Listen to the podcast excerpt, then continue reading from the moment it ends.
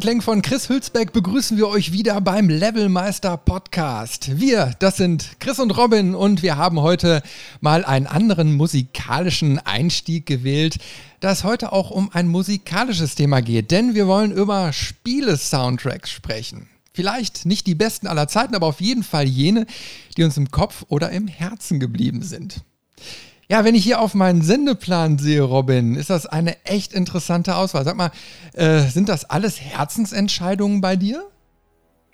Hi Chris, ähm, ja, sind es tatsächlich. Äh, entweder verbunden mit Kindheitserinnerungen oder auch ähm, mit, mit heutigen Emotionen, ähm, weil auch beim Zusammenstellen der Themen beziehungsweise der Soundtracks, die wir heute besprechen wollen und beim Wieder reinhören, hat man doch wieder Lust bekommen, äh, die Spiele anzuwerfen und ähm, auch das ein oder andere Bild wieder im Kopf gehabt oder die Situation, die man da erlebt hat. Ja, ich habe auch sehr viel in der Vergangenheit äh, mich so direkt wiedergefunden. Das ist echt krass, was sich dann auf einmal so auf dem Zettel wiederfindet. So Sachen, wo man schon jahrelang äh, nicht mehr dran gedacht hat, aber wo man merkt so, hey, die haben mich irgendwie geprägt und begleiten mich irgendwie doch bis heute. Ja, und bei mir fing es ja da schon so Ende der 80er an. Ich weiß nicht, wann, wann hast du angefangen? wann hattest du deinen ersten Rechner oder Konsole? Hm, das war in den 90ern. Ähm, das fing auch recht harmlos an. Ich kann noch nicht mal sagen, was es war, also was da drin steckt. Das war irgendwie so ein, so ein kleiner grauer äh, Kasten, also ne, ein Rechner schon, aber was da jetzt im Detail drin steckte, weiß ich gar nicht mehr. Ich weiß noch, er hatte eine DOS-Oberfläche, ich weiß noch, er hatte irgendein Windows, ich glaube 95, ich bin mir aber gerade nicht sicher. Aber das hat man irgendwie damals halt fast noch gar nicht benutzt, sondern das meiste dann irgendwie über DOS angesteuert. Ja, also wie gesagt, mein Einstieg war ja Amiga. Alle anderen hatten irgendwie so Konsolen zu Hause, aber die habe ich irgendwie mhm. übersprungen. Und ich habe mich dann jahrelang mit dem Amiga irgendwie vergnügt. Und äh, ich, ich bin mir noch nicht mal genau sicher, wann es losging. Ich hatte irgendwie so lange Zeit irgendwie so im Kopf, dass ich so um die sechs war, aber ich glaube, das kann irgendwie nicht so ganz stimmen, weil der Amiga, glaube ich, ein Jahr später oder so oder S2 rausgekommen ist. Ähm, deswegen habe ich das ehrlich gesagt gar nicht mehr so ganz auf dem Schirm. Ich weiß nur, das erste Spiel, äh, was ich gespielt habe, das war Gridstart. Das war so ein mhm. Formel 1 Rennspiel, hat aber einen scheiß Musik und taucht heute auch nicht auf. Aber das war das Spiel, was dabei war. Und das ist mir natürlich auch im Kopf geblieben. Aber schon interessant, wie dann so die Wege weitergehen. Ne? Ich meine, den Umstieg auf den PC habe ich dann mit 14, also irgendwo da so auch in den 90ern, Mitte der 90er vollzogen ja, und seitdem dabei geblieben. Mhm. Ja, das war bei mir, ich glaube, das erste Spiel, zumindest an das, was ich mich erinnern kann, war das erste Prince of Persia. Ah, ähm, ja, ich, bin da, ich, ich, bin da aber nie über den zweiten oder dritten Raum hinausgekommen, da war ich einfach zu klein für. Ähm, taucht heute auch nicht auf, weil da kann ich mich gar nicht dran erinnern. Ähm, also es gab meines Wissens irgendwie so ein, so ein musikalisches kurzes Intro-Theme, aber das war es dann auch. Ähm, mit Musik war es da noch nicht so richtig. Das, wo mir das erste Mal tatsächlich ähm, wissentlich Musik begegnet ist, war dann bei dem ähm, ersten XCOM-Spiel. Ich glaube, UFO Defense hieß ja, es. Ja, ja, ja, ja, ja. Mhm. ja. Ähm, das hatte ja in den Missionen immer mal äh, Musik hinterlegt, die ja dann auch Spannung erzeugen sollte. Und das war so dann der, der sanfte Einstieg. Taucht heute tatsächlich aber auch nicht auf.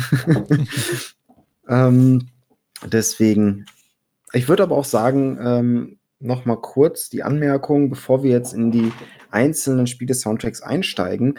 Ähm, wir sind beide keine Musikexperten. Also das geht jetzt hier in dem Podcast nicht um äh, eine Tiefenanalyse äh, der einzelnen Soundtracks, sondern mehr um den emotionalen Wert, der da mit verbunden ist.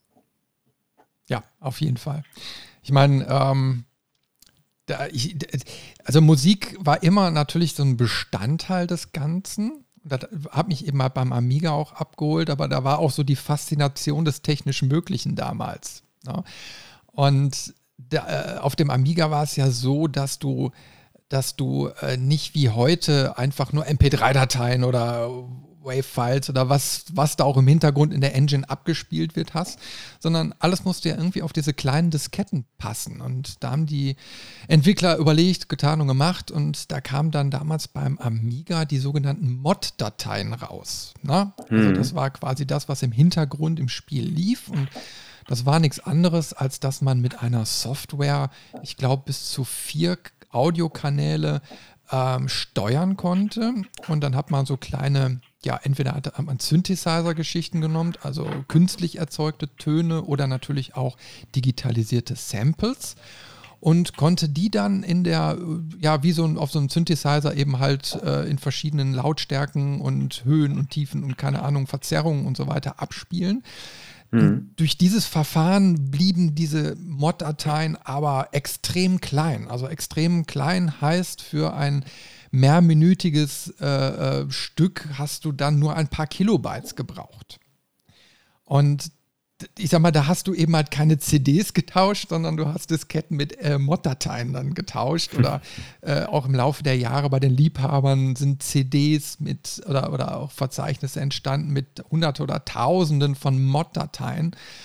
Ähm, um einfach so, so diese, diese Musik weiter zu zelebrieren. Ne? Also die steht für diese Amiga Area und selbst bis heute gibt es jede Menge Liebhaber dafür. Und wie gesagt, das war so mein Start und deswegen ist er auch im Kopf geblieben und deswegen habe ich da auch für gleich Beispiele rausgesucht. ja, sollen wir vielleicht mal mit dem ersten anfangen? Genau, ich glaube, das ist ja noch vor deiner Zeit, das ist dann, äh, glaube ich, ein ganz guter Übergang schon schon mal. Weil ähm, es gab so ein paar Spiele, die haben mich getriggert. Ja, und äh, eins davon ist äh, Lost Petrol von 1990. Hat damals Shadow, De Shadow Development ähm, äh, entwickelt, ist dann irgendwie über Ocean Software äh, published worden und ist dann aber auch schon 1992 indiziert worden. Jetzt weiß ich aber nicht, was ich als Schüler dann irgendwann mal vor die Nase bekommen habe, ob es äh, da schon indiziert war oder nicht. Keine Ahnung, ich weiß es nicht. Ähm, wer mehr über das Spiel erfahren möchte, ähm, dem poste ich da in die Show Notes noch einen kleinen Wikipedia-Link rein, dann könnt ihr euch das mal durchlesen. So, aber das Spiel handelt davon, dass man im Vietnamkrieg quasi mit dem Hubschrauber mit seinem Team abstürzt. So, mitten mhm. irgendwo da im Urwald, Dickicht, keine Ahnung. So, und ähm, dann ist das Ziel des Spiels, dass man sich äh, über eine Karte bewegen muss, um eine Basis zu erreichen. So, und auf dem Weg, das führt eben halt, man muss durch Vietcong-Gebiet durch, man muss durch Reisfelder und durch Dörfer und so weiter und kann den Weg frei bestimmen. Und schlussendlich handelt das Spiel aber nur davon, dass man seine Truppe immer weiter dezimiert, dezimiert, dezimiert, bis sie alle eigentlich tot sind. Na? Also es ist ein, wie, wie so ein, so ein Apokalypse Now. Äh, so ähm, spielt man das und, und, und äh, eigentlich ist es sehr traurig. Na? Und ja, ich, ich weiß nicht, ob man es überhaupt durchspielen kann. also da muss man, glaube ich, schon sehr viele Wiederholungen machen, weil wie alle Spiele aus der Vergangenheit war es natürlich bockenschwer. Ich habe es auch nie geschafft. Und äh, nur dieser Soundtrack dazu, der ist mir immer im Kopf geblieben über die ganzen Jahre und ich hatte mir dann irgendwann auch mal die Mod-Datei besorgt, beziehungsweise dann die MP3-Umwandlung und so, weil dieser Soundtrack, den höre ich mir immer mal wieder an, um mich daran zu erinnern, beziehungsweise ich finde den halt cool. Und bevor wir jetzt weitersprechen, würde ich einfach sagen, spiele ich den mal kurz an und äh, dann sage ich noch ein paar Wörtchen dazu.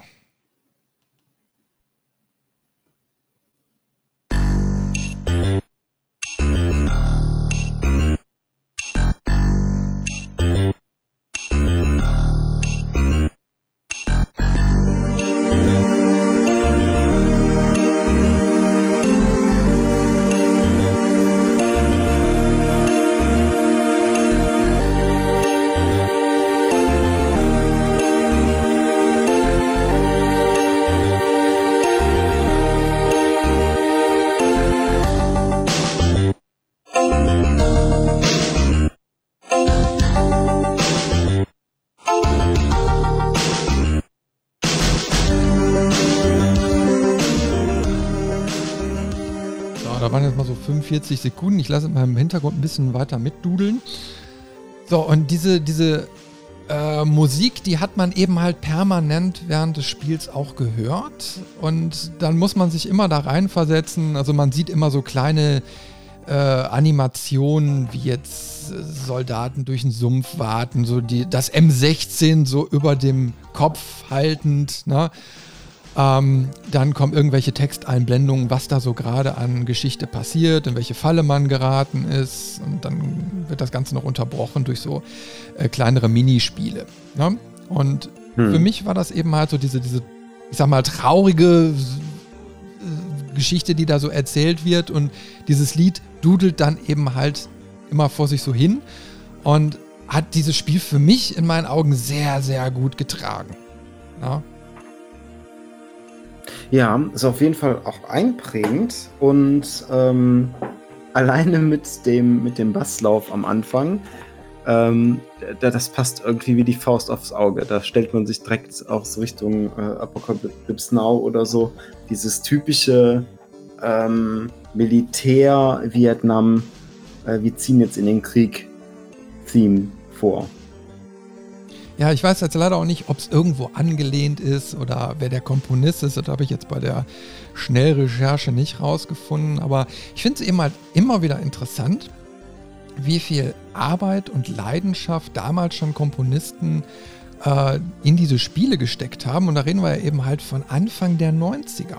Das ist arschweit mhm. her. Und ähm, da war ja auch die Verbreitung der Spiele noch nicht so immens hoch. Also zumindest jetzt auf diesen Amiga-Dingern oder so, das war ja noch eine ganz andere Zeit.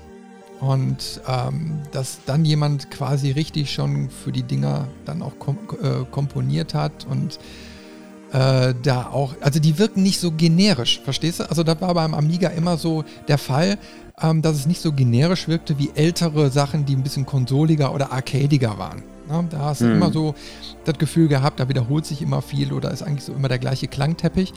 Und beim Amiga war es dann so, dass auf einmal mehr Varianz reinkam. Ne? Da, durch die neuen technischen Möglichkeiten, die wurden ausgereizt und deswegen entstand so eine Vielfalt. Ne? Und ja. das war wirklich krass. Das ist ja auch wirklich, ähm, das hat damals deutlich mehr, finde ich, angetrieben, als es heute vielleicht ist. Ähm, auch mit so einem Soundtrack konnte man halt die Muskeln spielen lassen als Entwickler und hat zeigen so, hey, guck mal, was wir hier alles rausholen können aus dieser Technik. Und ähm, das ist immer wieder überraschend, was da möglich war, wenn man sich mal vor Augen führt, was da eigentlich für eine simple Technik hintersteckt und mit wenig Leistung da echt viel rausgeholt wurde. Ähm, jetzt ist der Amiga natürlich eine, eine, Konsole, die ich leider nicht kenne, aber auch wenn ich Computer. mich in auch ähm, wenn ich mich in Richtung Gameboy erinnere, was, was da teilweise möglich war, an Melodien und an, an Sound zu designen, mhm. mit diesen wirklich Mono äh, Lautsprecher, das ist schon wirklich bemerkenswert und auch hier jetzt ähm, mit dem Lied, was du eben angespielt hast, das ist hat, finde ich zumindest, genug Varianz, dass man sich das auch gut vorstellen kann, dass es die ganze Zeit im Hintergrund läuft, ohne dass es einen irgendwie stört. Oder dass es irgendwann anfängt, ähm, äh, ja, zu, zu, nerven, dass man sagt, auch nicht schon wieder das Lied. Sondern es ist eine gute Hintergrundmelodie, die aber auch ähm, Atmosphäre mit sich bringt. Ja, also ging, ging mir genauso. Ich meine, ich, hab, ich könnte jetzt noch Oh, ich weiß nicht, wie viele Beispiele äh, vom Amiga bringen. Ne? Aber ähm, wie gesagt, das ist so, so, so eigentlich State of the Art gewesen. Die haben sich Gedanken darüber gemacht. Ja, wie sind denn unsere Spiele aufgebaut und welcher Klangteppich passt gut dazu? Na, manchmal mhm. hat es auch nicht ganz so gepasst, wo du sagst, ja, die Musik war der Hammer, aber irgendwie die Verbindung zum Spiel passte dann irgendwie so nicht. Na, wurde gemerkt, dass da hat einer eine geile kompositorische Idee gehabt und dann haben sie gesagt, ey, das ist so geil, das nehmen wir für Spiel, aber irgendwie passte das dann nicht so ganz. Gab es eben halt auch, aber damals wurde auch noch viel experimentiert und da durfte man das. mhm. Ja, aber wie gesagt, das war, ähm, also diese, komischerweise, dieses, dieses Lied ist wirklich eins von äh, wenigen, die extrem im Kopf geblieben sind. Ja? Aber das ist auch ein reines ähm, Amiga-Spiel, da gab es auch nie ein Remake oder so zu, also für, für neuere Plattformen. Also wir haben jetzt gleich, kommen wir noch zu Beispielen, die immer noch heute eine Rolle spielen. Das ist nämlich auch interessant. Also ich habe auch äh, bewusst gerne jetzt mit Amiga angefangen, weil wir jetzt gleich merken werden, dass das äh, immer noch viele Parallelen bis in die heutige Zeit reichen. Ja? Und ähm, äh, ein Spiel, worüber ich ganz gerne kurz, wirklich nur kurz sprechen möchte, ist äh, The Chaos Engine, weil ich habe es vor gar nicht mal allzu langer Zeit tatsächlich bei Steam wiedergefunden. Mhm. Und ähm, das ist ein Spiel von 1993 von den Bitmap Brothers. Äh, die Leute, die so in der Zeit schon gespielt haben, denen werden die Bitmap Brothers garantiert was sagen. Ähm, weil die standen schon, also die hatten gutes Standing gehabt. Irgendwann ist der Laden, glaube ich, mal pleite gegangen oder wurde geschluckt. Ähm, aber die haben dann äh, sehr coole Spiele gemacht, unter anderem The Chaos Engine. Und das ist so ein Top-Down-Shooter und wo man so ein, eine oder zwei Figuren spielt. Also damals war es ja so, dass man an einem Bildschirm tatsächlich noch zu zweit spielen konnte. Äh, eine Sache, die heute leider mehr und mehr in Vergessenheit geraten ist. Aber äh, das war irgendwann so ein Spiel, das haben wir hoch und runter gespielt. Da ging es dann darum, dass quasi so eine Art Zeitmaschine gebaut wurde und die ist außer Kontrolle geraten und hat irgendwelche, keine Ahnung, Saurier in die Jetztzeit katapultiert und alles ins Chaos gestürzt und ja, eben halt, wie es so ist, wir sind die großartigen Retter der Welt und müssen uns irgendwo durchschießen, äh, bis wir dann irgendwann mal diese Engine erreichen äh, und dann auch in sämtliche Einzelteile zerlegen. Äh, hat mir super viel Spaß gemacht und ähm, besonders aber auch wegen dem Soundtrack, weil das Spielprinzip war generisch wie viele andere auch. Ne? Also, mhm. ich sag mal, da gab es ja nicht so viel. Damals hat man ja nichts. Ne? Äh, entweder gab es so Plattformer von der, von der mit Seitenansicht oder Shooter mit der Top-Ansicht und keine Ahnung, da wurde eben halt variiert wie bekloppt. Ähm, und schlussendlich äh, war aber alles irgendwie ähnlich. Ja, und aber bei Chaos Engine war eben halt dieser Soundtrack auch so cool, wo ich mir das bei Steam geholt habe, habe es angemacht und so, hey, ja, cool. das ist irgendwie immer noch so pumpend wie damals. Und da können wir jetzt gleich auch mal reinhören. Äh, ich werde jetzt gleich aber ein bisschen springen, weil ähm, da gibt es quasi so ein ganzes äh, Album, ne, äh, was so über dieses komplette Spiel gegangen ist. Und äh, ich werde mal gleich so zwei, drei Cuts machen, äh, wo wir uns jetzt erstmal so das Einstiegslied anhören und das ist auch ein bisschen chaotisch äh, im nächsten Schritt, was aber auch wiederum dieses Chaos Engine ja aufgreift. Also da sieht man wieder so diese, dass sie sich schon Gedanken gemacht haben über Titel und Musik. Und dann gehen wir mal kurz in den Spiele-Soundtrack und ähm, ja, dann quatschen wir gleich weiter. So, jetzt muss ich hier nur einen Knopf finden und dann geht's los.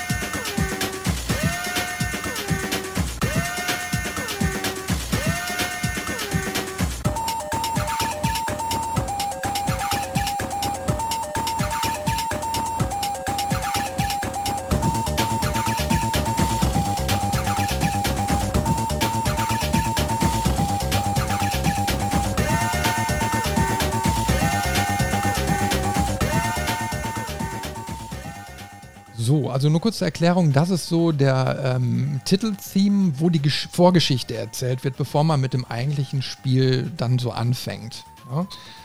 Und jetzt versuche ich mal den Punkt zu finden mit der ersten Spielemusik. So, ich, das ist auf jeden Fall eins von denen. Moment.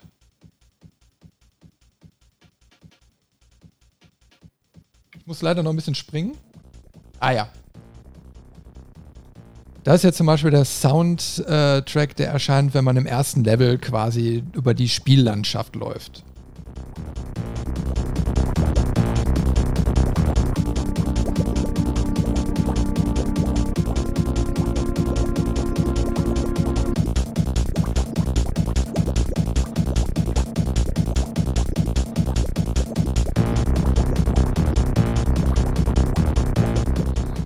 Und dabei ist eigentlich ganz interessant. Also im ersten Level läuft man durch eine Sumpflandschaft. Und man hört ja jetzt auch im Hintergrund äh, so ein bisschen dieses Blubbern, ne, was da so mit eingespielt wird. Und die ganze Zeit ist man eigentlich nur am äh, Ballern und äh, muss irgendwelche Mutanten abschießen. Ne? Und diese Soundkulisse kommt ja noch dazu. Ne? Aber mhm. dieses, diese pumpende Musik, ne, äh, die läuft jetzt quasi die ganze Zeit weiter. Und äh, 1993 muss man ja so ein bisschen im Hinterkopf haben, das war ja auch so die EDM-Zeit. Äh, ne? Und da merkt man auch schon, da haben sie eben halt auch ein bisschen Impulse aus der damaligen Musiklandschaft so ein bisschen aufgenommen. Ne? Also man merkt schon, man ist nicht mehr in den 80ern. Ne? ja, also das, also das, man muss ja auch immer bedenken, damals oder gerade auch für die Plattform Amiga waren viele Spiele von Nerds für Nerds. Also das, das glaube ich, muss man ja auch so ein bisschen im Hinterkopf haben. Nicht wie heute, dass da riesige Konzerne hinterstecken, äh, die sich dann genau überlegen müssen, okay, ähm, ja, wie machen wir jetzt denn GTA 6, ne? Also was müssen wir denn da mhm. machen und welche äh, Bands müssen wir dafür arrangieren oder Komponisten? Ne? Also ohne Hans Zimmer geht es mal gar nicht. Ne? nee, damals war, wurde ja wirklich alles teilweise noch im Jugendzimmer produziert. Na, also da muss man immer so im Hinterkopf haben. Einige haben bei ihren Eltern noch gewohnt und haben dann quasi aus ihrem Zimmer raus äh, solche Lieder komponiert und die per Diskette dann an die anderen Programmierer geschickt und die haben es dann ins eigentliche Spiel implementiert. Also so hat es damals funktioniert. Richtig mit der Post. Krass, oder? Ja, ja, das sind ja auch genau, oder es ist ja genau die Zeit, wo auch diese ikonischen Fotos alle entstanden sind. Gibt es ja auch von, von äh, It Software, die da in der Garage von einem der, der Beteiligten äh, quasi ihr, ihr Studiobüro in Anführungszeichen hatten und sich das dann alles ähm, da auch hin und her geschoben haben. Was du aber auch schon gesagt hast mit diesen, ähm, ich sag mal, Hintergrundgeräuschen oder diesen Umgebungsgeräuschen, die in der Musik wiedergegeben werden, das war damals gar nicht unüblich, weil einfach die, die Technik auch an der Stelle ein bisschen limitierend war, dass man nicht so viele ähm, verschiedene Soundquellen einbinden konnte. Das heißt, es gab damals noch häufiger ähm, diese Charakteristik, dass man sich einzelne ähm, Hintergrundgeräusche, die man gerne hätte, irgendwie mit in die Musik eingebaut hat. Dass man das dann aber als ein Soundfile hat, anstatt äh, dass es zwei, drei oder was weiß ich, wie viele waren.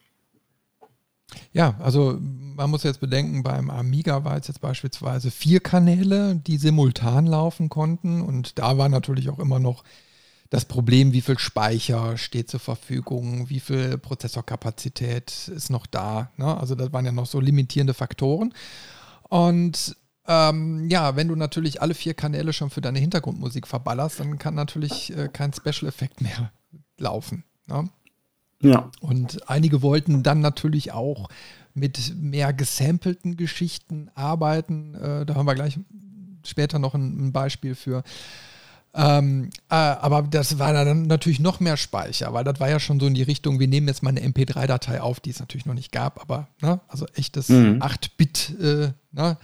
So, und äh, Hauptsache, man hatte ein bisschen echte Stimme mal drin. Also ähm, krass, wie da schon rumjongliert werden musste. Ja, da musste man sich nicht nur ähm, musiktechnisch Gedanken machen, sondern auch technisch-technisch. Ja. Besonders bei den Konsolen. Also der Amiga war ja wirklich noch, äh, da haben sich die Leute die Finger nachgeleckt, weil der einfach mehr äh, Potenzial bot als alles andere. Aber gerade Konsolen waren zu der Zeit noch echt stark limitiert. Ne? Mhm. Jetzt hast du ja auch schon gesagt, das sind so Beispiele aus deiner Kindheit. Ähm, ich hatte das in der Einführung ja auch schon mal gesagt, so was meine ersten Begegnungen waren.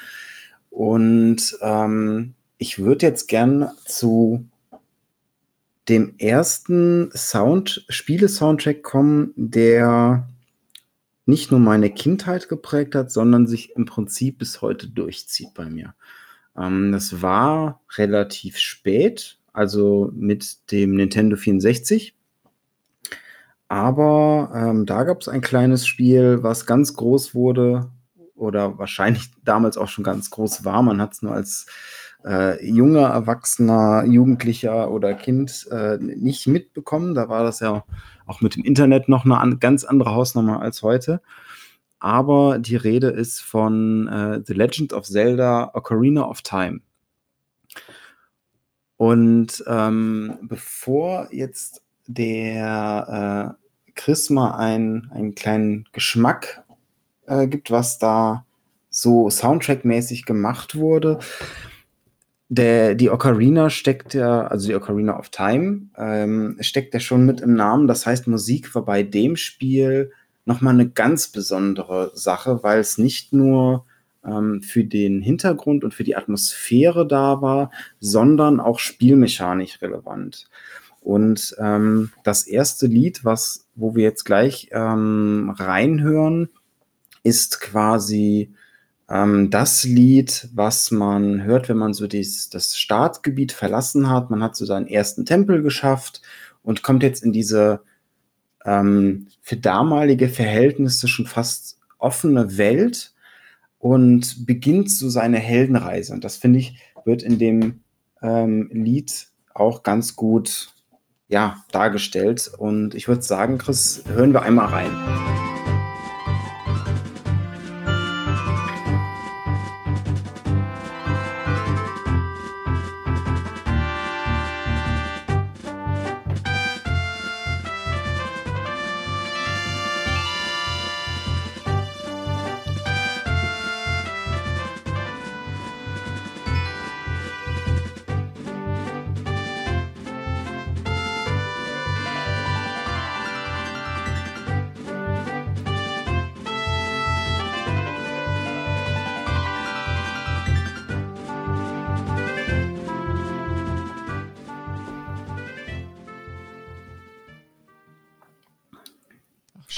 Aufbruchstimmung in Musik.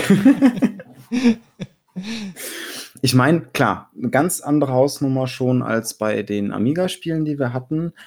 Aber ähm, auch da finde ich erstaunlich, was da schon rausgeholt wurde und auch was da mittlerweile musikalisch hintersteckt. Weil dieses Lied zum Beispiel ist ähm, ein, ein Aushängeschild eigentlich schon. Also jeder, der das Spiel gespielt hat, kann sich in der Regel genau an ähm, dieses Lied erinnern, weil es so das mit diesem Wow-Effekt verbunden war. Man kam aus diesem doch sehr äh, geleiteten ähm, Tutorial, sag ich mal, und hat dann diese große, weite Grasfläche vor sich, sieht im, im Hintergrund schon ähm, das Schloss, wo man hin kann, sieht auch eine Farm, einen Berg und hat wirklich wie das auch bei den heutigen Zelda-Spielen oft ist, so dieses Gefühl so, wow, und das kann ich alles bereisen, das kann ich alles entdecken.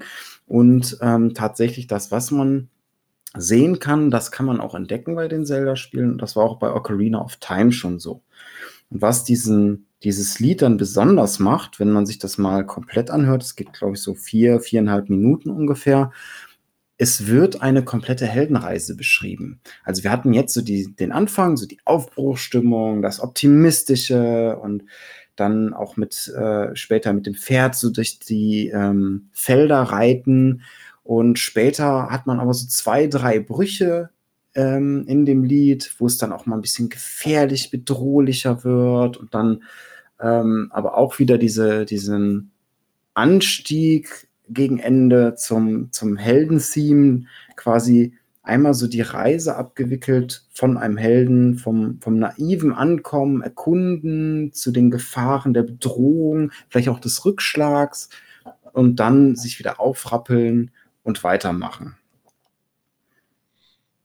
Ja, so, so, ein volatiler Klangteppich, ne? Also ich muss da sofort an, an ähm, äh, die Moldau von Smetana denken, wo ja quasi diese, diese, dieses klassische Lied den, einen Flusslauf beschreibt. Ne? Also deswegen, mhm. da sind immer Höhepunkte und, und wieder Tiefen so drin, also ruhige Passagen, schnellere, wo dann Stromschnellen und so weiter äh, beschrieben werden. Ne? Ähm, also ganz interessantes Soundprinzip. Ne? Und ich meine, ähm, Zelda ist ja wirklich zu einer Top-Marke von Nintendo geworden und nicht nur wegen Link, sondern eben halt auch Äh, wegen dem Sound, ne? Du kannst Leute ansprechen und sagen, ach ja, damals, ja, das war, das war so cool, ne? Und sofort ist diese Melodie wieder im Ohr, ne? Ja, das stimmt. Und du hast halt das, was ich anfangs schon meinte, viel Gameplay um die Musik und den Sound ähm, mit aufgebaut. Es gibt ähm, für, für jedes Gebiet quasi so die, eigenen Melodien, was ja im ersten Moment noch nichts Besonderes ist. Aber es gibt auch durch die namensgebende äh, Ocarina auch die Möglichkeit, selber Lieder zu spielen. Und dann konnte man entweder frei mit der Ocarina äh, Melodien spielen oder halt man hat nach und nach im Spiel Lieder gelernt und die hatten dann immer einen Effekt. Mit einem Lied zum Beispiel konnte man Tag-Nacht-Wechsel herbeiführen, mit anderen später kann man sich teleportieren. Ähm, ein Lied zum Beispiel ist ähm, Zeldas Wiegenlied, das ist auch story-relevant, das heißt, es gab immer mal Rätsel, wo dann ähm, dieses Lied genutzt werden musste, um weiterzukommen. Und ähm, das ist halt eine ganz schöne Idee gewesen, dass man dieses Musikalische da auch nochmal aufgreift und das wirklich zu einer Spielmechanik macht. Mir fällt da so gerade das Beispiel Loom ein von LucasArts, auch so ein Spiel aus den 90ern. Äh, da spielt man in so einem Point-and-Click-Adventure so ein, ein, ein Kind, Jugendlicher, keine Ahnung, wird glaube ich nicht genau definiert, ähm, als ein Weber. So, und da hat man dann auch so einen Stab und äh, spielrelevant ist eben halt, dass man auf diesem Stab auch Melodien spielt. Und das fällt mir jetzt gerade so ein. Ich habe jetzt kein Beispiel, nichts für vorbereitet, aber es ist schön, wenn du, also es ist ja auch nochmal eine Herausforderung, ähm, dann, äh, ich sag mal, die Musik als Stilmittel äh, zu nutzen und sich auch Sachen zu merken. Ich meine, damals, ich, ich gehe mal davon aus, dass es bei Zelda vielleicht genauso war, dass du dir Melodienfolgen aufschreiben musstest, oder? Ähm, du hattest schon den Komfort, dass in deinem Inventarmenü äh, die Lieder aufgeführt waren und du konntest sie dir ansehen, aber du musstest sie dir quasi für den, für den Bildschirmwechsel merken. Also du konntest mhm. im Inventar nachgucken, okay, welche Tasten muss ich dafür drücken?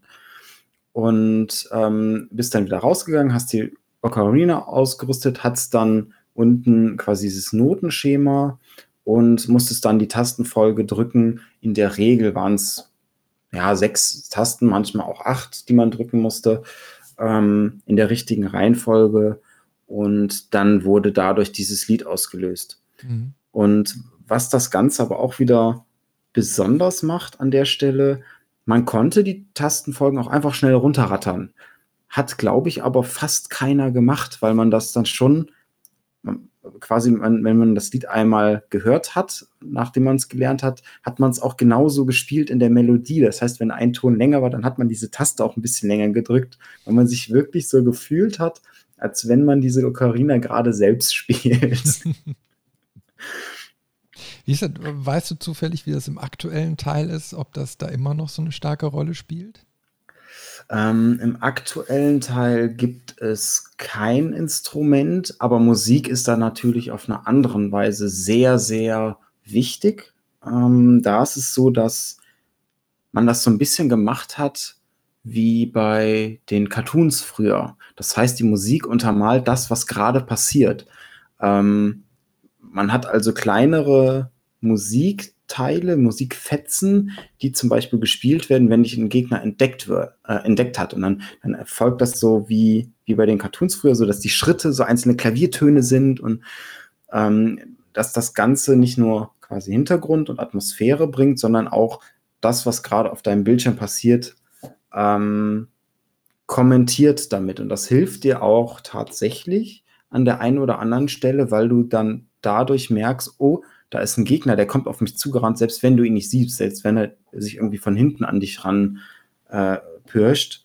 Und diese Art gibt es aber auch bei Ocarina of Time schon an der einen oder anderen Stelle. Es gibt einen ähm, Teil, den, die, die verlassenen Wälder, und dort kommt man nur durch, wenn man auf die Musik achtet, weil das ist im Prinzip so ein Labyrinth und der richtige Weg wird dir gezeigt, anhand der Musik, weil du quasi der Melodie ähm, derjenigen folgst, die an deinem Zielpunkt ist. Und wenn du dann, man stellt sich das vor, du hast eine Kreuzung und kannst drei Wege gehen, links, rechts und geradeaus. Und wenn der richtige Weg jetzt rechts ist, dann ist rechts die Musik am lautesten.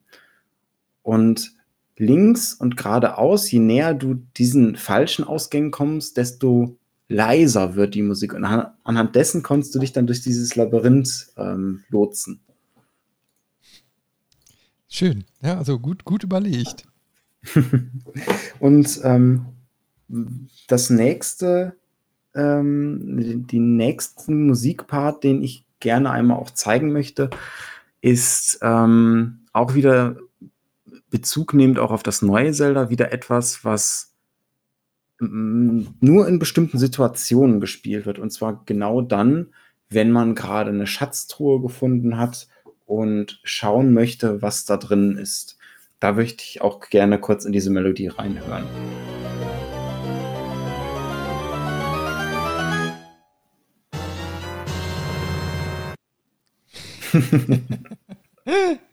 ja, schön. Das sind auch so, genau das sind so diese ganz prägnanten, kurzen Parts, die jeder, der das Spiel mal gespielt hat, auch heute noch wiedergeben kann oder sich dran erinnert. Das ist so ein bisschen wie ähm, bei Super Mario das Münzengeräusch oder so. Das ja, ich wollte gerade sagen, das ist so typisch, typisch Nintendo, oder? Genau. Und auch ganz witzig, die, ähm, dieses Lied hört man dutzende Male in dem Spiel, aber es wird nie stören, sondern es ist jedes Mal auf neue dieses, oh ja, ja, was kommt jetzt, was kommt jetzt? Dann die Sekunde Pause, wo man selbst quasi die Luft anhält, was jetzt für, für einen Gegenstand kommt und dann mit äh, diesen, diesen besonderen Melodien nochmal so die, die Betonung so, hier ist dein Schatz. Also es klappt bis zum Ende des Spiels damit. Ja, also ich habe jetzt gerade eine Theorie in meinem Kopf aufgestellt, also dass du damals in den 90ern anhand der Musik ähm, quasi das, die Plattform erkennen könntest. Weil ich glaube, wie, wie, wie, wie, jetzt in dem Beispiel so typisch Nintendo, ne? Mhm. so typisch Amiga hatten wir jetzt schon, ne? und dann hättest du bestimmt auch eine andere Konsole irgendwie noch raten können, wenn du das einfach nur gehört hättest. das kann sehr gut sein. Da war irgendwie jede Konsole für sich mit ihrem Spiele-Line-Up ähm, hat auch so ein bisschen musikalisch eine Richtung eingeschlagen. Das stimmt.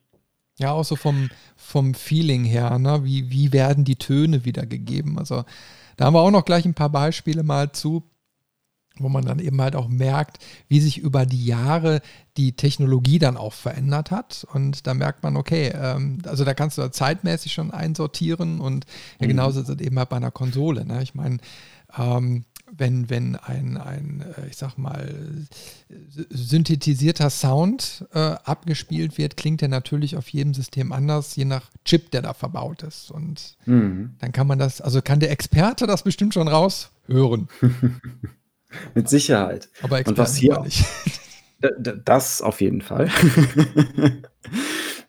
was sich auch noch ähm, sehr eingebrannt hat bei mir, sind so zwei, drei Lied Umgebungslieder, also die Atmosphäre geben und ähm, die Umgebung, in der man sich in dem Moment bewegt, beschreiben. Ähm, einmal, wenn man in der Zitadelle der Zeit ist, was eine riesengroße Kapelle ist mit so hohen Decken, dass man sie, glaube ich, im Spiel gar nicht richtig sehen kann oder gar nicht sieht. Ähm, und dort zum Beispiel ist der Sound extrem hallernd. Also wirklich, als wenn da so ein, so ein Chor irgendwo in der Ecke steht, wie man das auch aus der Kirche kennt. Und das dann noch so nachwabert. Und ähm, das gibt es auch an einer anderen Stelle in einer anderen Form. Und zwar, wenn man in einer Windmühle ist, gibt es da einen NPC, der ein, ich glaube, ein Akkordeon ist das, äh, spielt und eine bestimmte Melodie. Und das ist auch eine, die man später dann ähm, auf der Ocarina lernt und damit quasi die Hymne des Sturms äh, lernt, also dass ähm, man Regen oder einen Sturm damit äh, herbeirufen kann. Und das ist auch wieder was, was ich irgendwie ganz besonders finde, weil da wieder das, was auf dem Bildschirm oder in dieser Spielwelt passiert, mit der Atmosphäre, die mir als Spieler geboten wird, verwoben wird, weil ich stelle es mir zumindest so vor, dass äh, Link, wenn er in dieser Windmühle ist, genau diese Melodie auch hört, weil da einer steht mit einem Akkordeon. Also da können wir jetzt auch sehr gerne noch mal reinhören.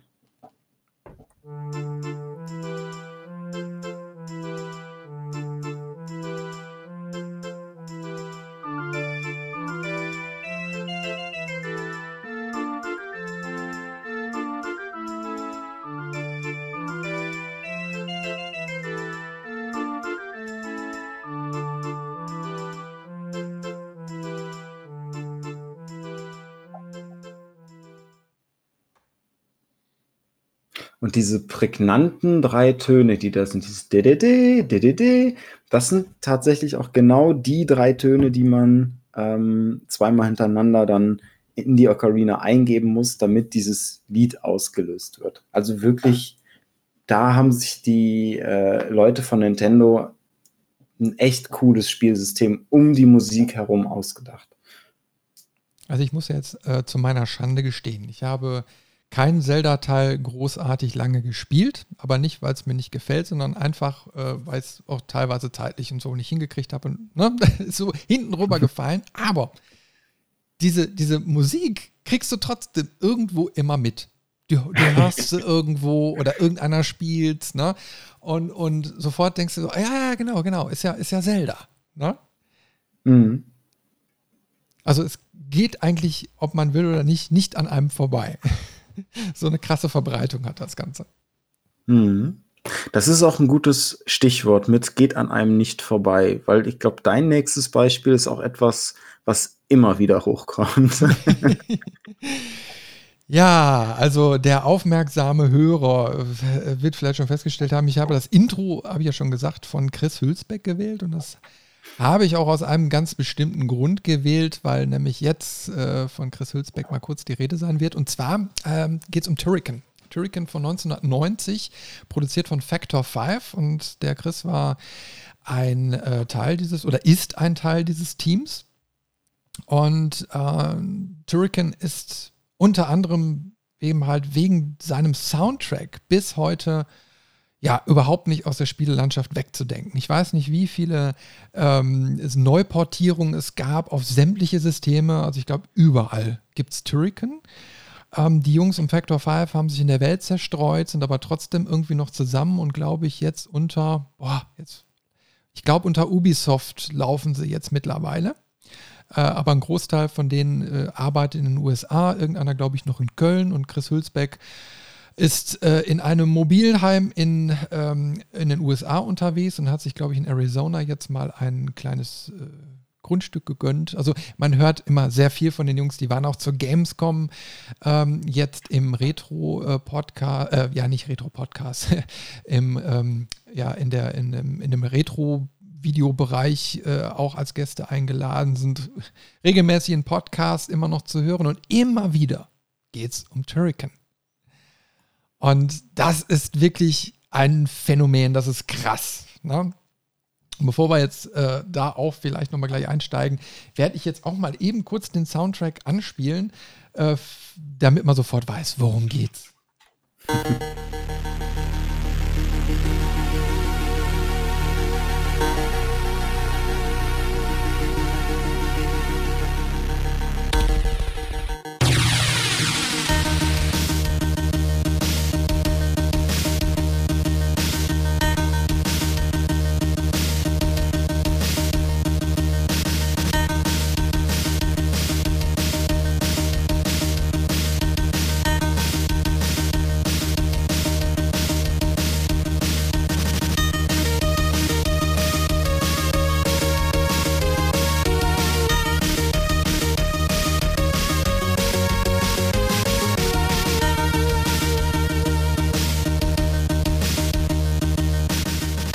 Haben wir schon gerade äh, die ähm, Melodie gehört, die eben halt zu einer Ikone geworden ist. Und äh, ja, also das ist, das ist wirklich äh, krass. Da hat der Chris wirklich alles aus diesem Amiga rausgeholt, was irgendwie ging. Und am Anfang, das haben wir jetzt nicht gehört, äh, gibt es auch äh, so eine Stimme, die dann sagt so, Welcome to Turrican. Sondern da letztens noch in einem Podcast äh, haben sie kurz überlegt, ja, wer hat das denn eingesprochen? Und irgendwie kam dann hinterher raus, ja, eigentlich, ja, ja, ich muss das gewesen sein. Konnte ja sonst keiner. Also er wusste es selbst nicht mehr, aber äh, es war die logische Schlusskonsequenz, dass er das auch eingesprochen hat und deswegen jetzt, äh, ich hatte ja vorhin schon darauf hingewiesen, auch so ein Ding. Also Mod-Datei auf dem Amiga, ja, also das war jetzt auch die Amiga-Version. Und ähm, da hat er dann eben halt seine Stimme auch gesampelt, digitalisiert, eingespielt und dann kam diese Melodie. Und ich weiß nicht, wie viele Versionen es gibt. Es gibt auch eine High-Quality-Version mittlerweile, die irgendwie 15 Minuten lang geht, total variationsreich ist. Ähm, also da, da, kannst du mal sehen, was man aus dem Lied alles machen konnte. Und ich meine, ähm, es ist jetzt so viele Jahrzehnte schon alt und alle kennen es noch. Es ist wirklich krass.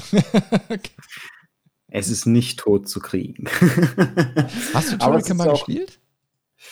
Ähm, ich habe Turrican nur ganz, ganz kurz mal angespielt, weil ich irgendwie nie so ein Fable für die zwei, für diese 2D-Shooter, äh, ja, Shooter trifft es ja nicht ganz, aber die, diese Art von Spielen, die haben mich irgendwie früher nie getriggert. Ähm, und deswegen bin ich da nie lang dran gewesen. Aber ich habe es mit Sicherheit ähm, mal angespielt. Ja, bei Turrican ist immer das Lustige, dass es immer noch portiert wird. Ne? Also ich meine, du kannst heutzutage noch Turrican spielen. Äh, mhm. Demnächst irgendwie äh, haben sie es wohl angekündigt auf der Switch und PlayStation 4. Selbst da kommt jetzt noch Turrican in irgendeiner Version raus. Und äh, ich weiß, es ist eben halt für sämtliche Systeme in der Vergangenheit äh, so erschienen müsste gleich einfach mal gucken, ob es das sogar bei Steam gibt. Da, da habe ich jetzt gar nicht recherchiert. Das, das möchte ich jetzt mal eben wissen. Komm, dann machen wir jetzt mal ganz live hier ähm, und schauen, ob es Turrican auch bei Steam gibt. Jetzt bin ich mal gespannt. Mal also was ich in der Zwischenzeit mal kurz anbringen möchte, ähm, ich finde das wirklich erstaunlich, wie gut bei, bei auch so ich sag mal so frühen Soundtracks schon einzelne Instrumente wiedererkennbar sind und, und ganz klar. Ähm, das ist echt eine Klangleistung, die da, da zieht man seinen Hut vor. Das könnte fast schon äh, auch eine, eine Liveband spielen. ja, ich habe es gerade mal geguckt, also äh, auf Steam gibt es das nicht. Also Irgendwo, vielleicht, ich weiß nicht, ob es das für PC gibt, aber kam mir so gerade in den Schädel rein. Na, aber auf jeden Fall für Konsolen und so äh, gibt es das Ganze noch. Ja, aber ist schon krass, sage ich jetzt mal, ähm, immer diese, dieser Varianzgedanke. Ne? Und äh, gleich, wir werden jetzt gleich mal so ein bisschen auch Richtung Neuzeit gehen. Ne? Also deswegen, jetzt haben wir mal so ein bisschen so die Basics auch. Ne? Wo, wo kommt denn überhaupt alles her? Und hat man sich damals schon Gedanken darum gemacht? Ja, hat man. Ne? Also die quasi die, die Post-Arcade-Zeit, da wurde es dann, denke ich mal, so richtig interessant langsam. Ne? Weil man sich dann auch durch die Soundgeschichten versucht hat abzuheben und alles aus den Kisten rauszuholen. Und ähm, ich habe ich hab jetzt eine Geschichte, wo ich überleiten möchte, die auch noch zum Amiga, also da ihren Start gehabt hat, aber dann auf dem PC und so weiter hinterher über viele Jahre weiterging. Äh, und zwar rede ich jetzt gerade von Monkey Island. Kennst du das? Ja, ich kenne es und ich habe es auch viel gespielt, sowohl damals auf dem ähm, Computer mit meiner Tante zusammen, als auch ähm, die HD Edition oder das, das Special ja, Edition, ja, ja. Genau, diese Special Edition, wo man auch zwischen alten und neuen Look hin und her schalten kann. Ähm, das ist noch gar nicht so lange her, dass ich das da gespielt habe, tatsächlich. Ja, das ist eben halt auch so der Lustige. Man kann äh, diese Special Edition, ich weiß gar nicht, ob Teil 2 gibt es auf jeden Fall noch als Special Edition. Ich weiß nicht, ob Teil 3 auch schon, keine Ahnung, auf jeden nee, Fall die Teil, ersten beiden. Teil 3 nicht. Ja. Ähm, aber da kann man dann eben halt beide Welten entdecken. Also dieses originale, alte, verpixelte und das überarbeitete, neue, comichafte. Ne? Also es ist eine Serie, die auch genauso wie Turrican zelebriert wird, die aber, ich weiß jetzt nicht, wie viele Teile, ich glaube vier, fünf Teile oder so gibt es ja, die, die also einen sehr langen Zyklus auch äh, hinter sich haben und auch zu einer Ikone geworden sind. Mhm. Und bei Monkey Island ist es eben halt so, also wie gesagt, ich habe es auf dem Amiga das erste Mal gespielt und auf dem, jetzt, jetzt kommen wir jetzt mal so langsam auf diesen Bruch auch.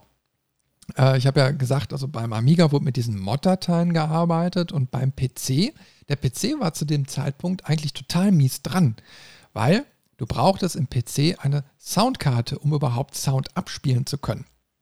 Das war nämlich damals so in den 90ern noch nicht selbstverständlich. Und ich weiß noch damals, so der, der, also erstmal war gar keine Soundkarte drin. Und dann hast du nur so einen piepsigen PC-Lautsprecher gehabt, der hat ein paar synthetische Klänge von sich geben können, aber mehr auch nicht. Das war, es war nicht anzuhören. Ne? Und mhm. standardmäßig kam da auch erstmal außer Systemtönen nichts raus.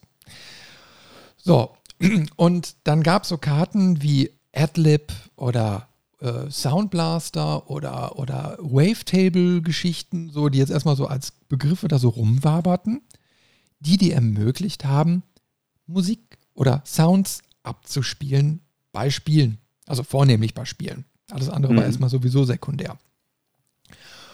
Und da wurde dann nochmal unterschieden ähm, zwischen digitalisierten Sounds, na, also so 8-Bit-Sound, 16-Bit-Sound, ne, äh, die gesampelt wurden, also wie dieses aus Turrican, so Welcome to Turrican. Ne?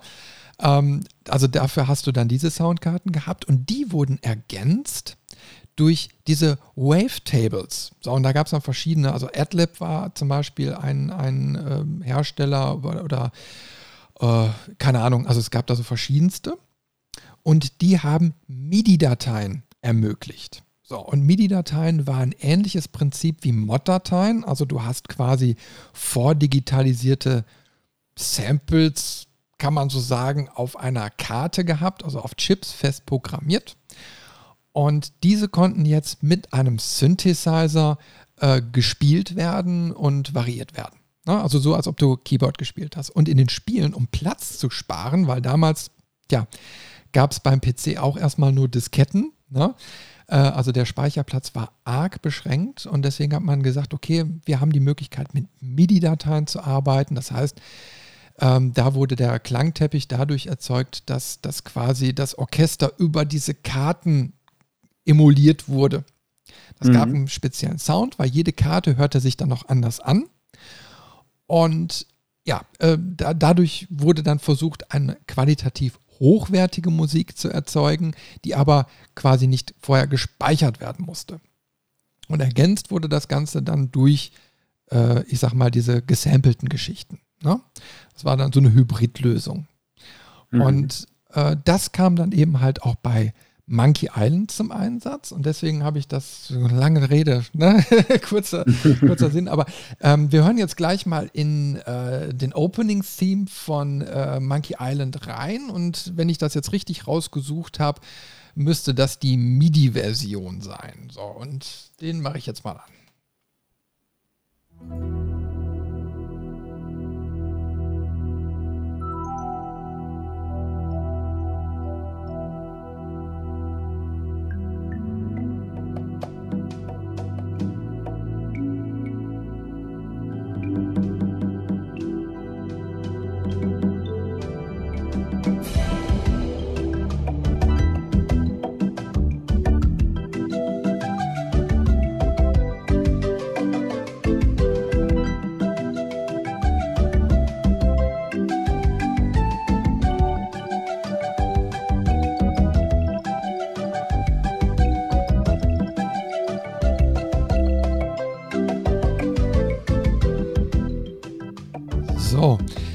Wir mal die ersten 45 Sekunden gehört. Also, wie gesagt, da sind wir so im Jahr, ja, 1990 kam das Urspiel raus. Ich weiß jetzt nicht, wann diese MIDI-Datei-Adaption äh, dann auch später erschien. Das habe ich jetzt nicht rausgesucht. Aber Komponist war Michael Land. Den, der soll nicht unerwähnt bleiben, weil leider, das ist so, was ich bei der Geschichte, äh, bei der Recherche generell hier zu dem Thema rausgefunden habe, ist, dass die ähm, ähm, Komponisten leider nicht immer genannt sind. Ja, oder also im, im Laufe der Zeit in Vergessenheit geraten sind oder immer Teil des Programmiererteams waren. Und mhm. jetzt kommen wir so langsam aber sicher in, in den zeitlichen Bereich, wo Komponisten Komponisten waren und nicht mehr Programmierer, weil die Zeit voranschreitet und alles, so jedes Segment dann auch äh, seine eigenen Leute bekommen hat. Ja, und Monkey Island ist eben halt vom Sound her eine Ikone geworden.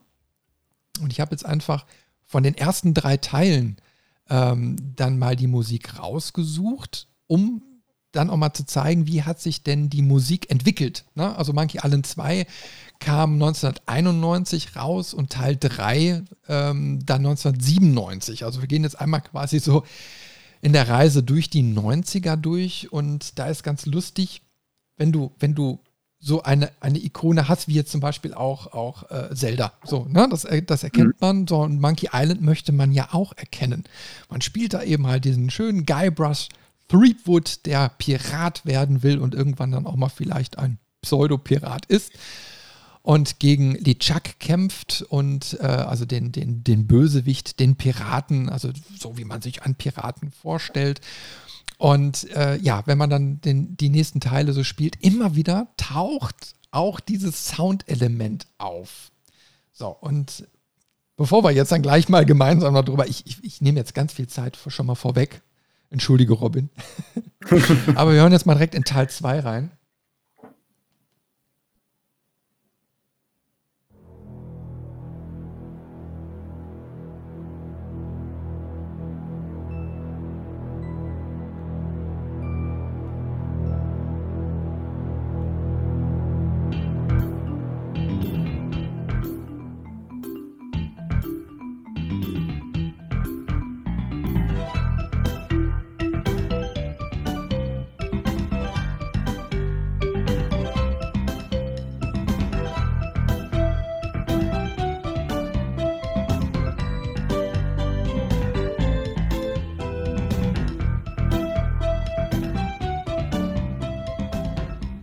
Da merkt man wieder, ne, äh, da tauchen die gleichen Elemente auf wie aus Teil 1.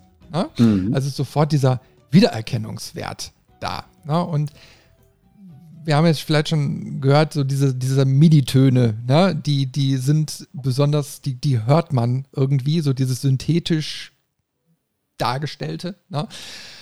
Und ähm, Ganz interessant ist eigentlich, äh, dass es das nicht nur auf dem PC gab, sondern auch schon auf dem Amiga hat da nur nie einen Durchbruch geschafft. Da hat die Firma Roland, ich glaube, den ah, MT Schlag mich tot rausgebracht. Also diese MIDI-Lösung war jetzt nicht neu, hat aber auf dem PC auf jeden Fall erstmal so sein, sein richtiges Coming-out erlebt. So, ähm, jetzt noch Teil 3. Dann haben wir eine gute Grundlage, um darüber zu diskutieren. Jetzt sind wir im Jahr 1997.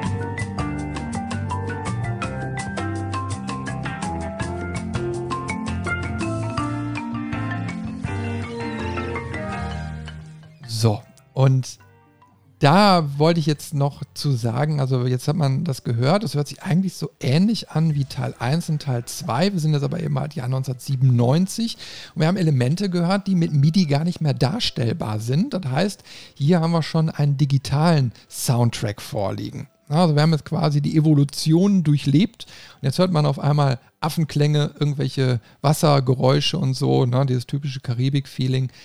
Mhm. Und da wandelt sich auf einmal die Technologie wieder. Ab jetzt wird so alles irgendwie digitaler und, und äh, vorproduzierter. Ne? Ja. Hast, ja, hast, also welche, welche Teile hast du äh, von Monkey Island so miterlebt? Alle drei.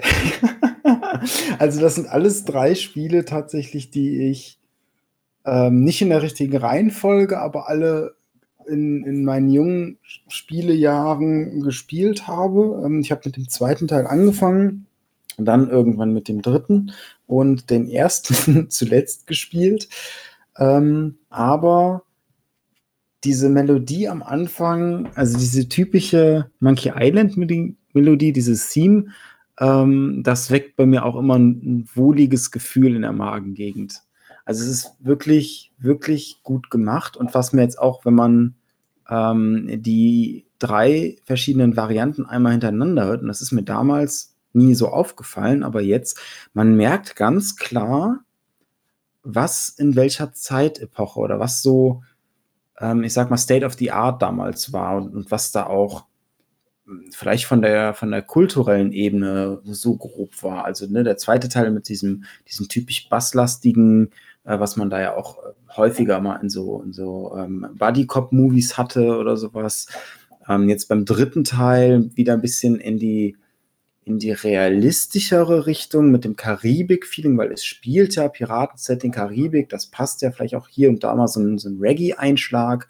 Und der erst, die erste Variante war so die, die Basis, was ist technisch überhaupt möglich, wie bekommen wir das technisch gut hin. Und ähm, das ist mir früher nie, nie so aufgefallen, aber jetzt im direkten Vergleich tatsächlich eine sehr interessante Sache, wo ich mich jetzt spontan frage, ob man das bei anderen Spieleserien auch hat, wenn man mal alle gleichen und doch wieder leicht angepassten Theme-Songs äh, der verschiedenen Teile hintereinander hört. Ja, ich glaube, also ich habe Monkey Island ja auch bewusst rausgesucht, weil es sich von anderen abhebt. Ne? Ähm, produziert wurde das ganze Ding ja von, von Lucas Arts. Also für damalige Verhältnisse schon eine äh, große Firma mit äh, ich weiß es jetzt nicht, aber auf jeden Fall, jeder, der irgendwie diese, diese ganzen Spiele kennt, wie jetzt auch hier Indiana Jones äh, von Lucas Film Games, ne? Äh, mhm. Also da weiß man schon, da steckte mehr dahinter als eben halt so eine kleine nerdige Spielebude aus Buxtehude. Ne? Mhm. Und ähm, damals da hat Ron Gilbert mitgemacht. Ron Gilbert ist auch so ein Begriff, wenn es um Maniac Mansion geht, wenn es um das moderne Thimbleweed Park geht, ne? also ein Guru des Pixel Arts Adventures, ähm, der heute auch immer noch in der Branche super bekannt ist. Also fast jeder kennt irgendwie Ron Gilbert. So, und ähm, im Rahmen dieses Projekts kam dann Michael Land wohl dazu. Und der war eben halt ein ähm, Komponist, der da relativ viel Freiraum bekommen hat. So, und das dann eben halt, ich glaube, was es heutzutage nicht mehr gibt, ähm, nach dem Motto, hier, wir haben ein geiles Projekt und ja, mach da mal was. Ne? Äh, konzipiere da mal was, komponiere mal was und, und überrasche uns. So, mhm. so ähnlich muss es wohl irgendwie gelaufen sein. Und äh, heraus kam dann eben halt äh, dieses äh, Stückchen Kulturgut, will ich schon fast sagen, ne? mhm. Äh, was einen irgendwie bis heute begleitet. Und das ist so das Faszinierende daran. Also, dass das, ich glaube, da wurde ein Stückchen, ähm, ich sag mal, Branchengeschichte auch geschrieben, dass äh, Musik äh, systematisiert wurde, also dass man, dass man quasi erstmal sich äh, Raum für, für Gestaltung erstmal gegeben hat und hinterher wurden die Produktionen ja immer größer, immer aufwendiger. So, und dann äh, war eben halt, dass man gesagt hat, ja, wir brauchen jetzt nicht nur einen nerdigen, äh, ich sag mal, Modder, ne, sondern eben halt richtige Komponisten, die sich auf ihr Handwerk konzentrieren. Ja, und mhm. das finde ich eben halt super interessant. Ja, das äh, führt mich tatsächlich auch oder könnte mich jetzt zum, zum nächsten Soundtrack führen, aber ich möchte dich da auch nicht abhacken.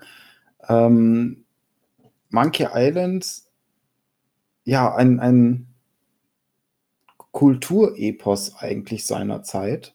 Ähm, ich habe das, wie gesagt, damals nie konkret mitgekriegt, ob das damals schon so war, aber ich gehe fast davon aus, ähm, weil es ja an vielen Aspekten äh, Besonderheiten hatte, die, die es bis heute spielenswert macht und auch ähm, bei den Neuauflagen oder bei den Überarbeitungen, die es jetzt auf Steam gibt, ähm, da sind die, die Soundtracks auch nochmal überarbeitet worden, aber rein in, von der Qualität her. Ähm, also wenn man sich das gerne einmal heute anschauen möchte, die ersten zwei Teile gibt es auf Steam.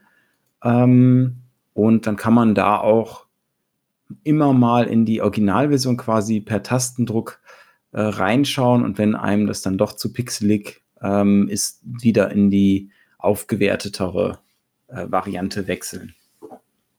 Ich habe mir gerade nochmal die Chronologie aufgemacht. Ne? Also äh, wir haben jetzt die ersten drei Teile gehört, also von 1990, 91 und 97, aber dann ging es noch mhm. weiter mit äh, Fluch von Monkey Island von 2000 und 2009 kam dann noch Tales of Monkey Island raus.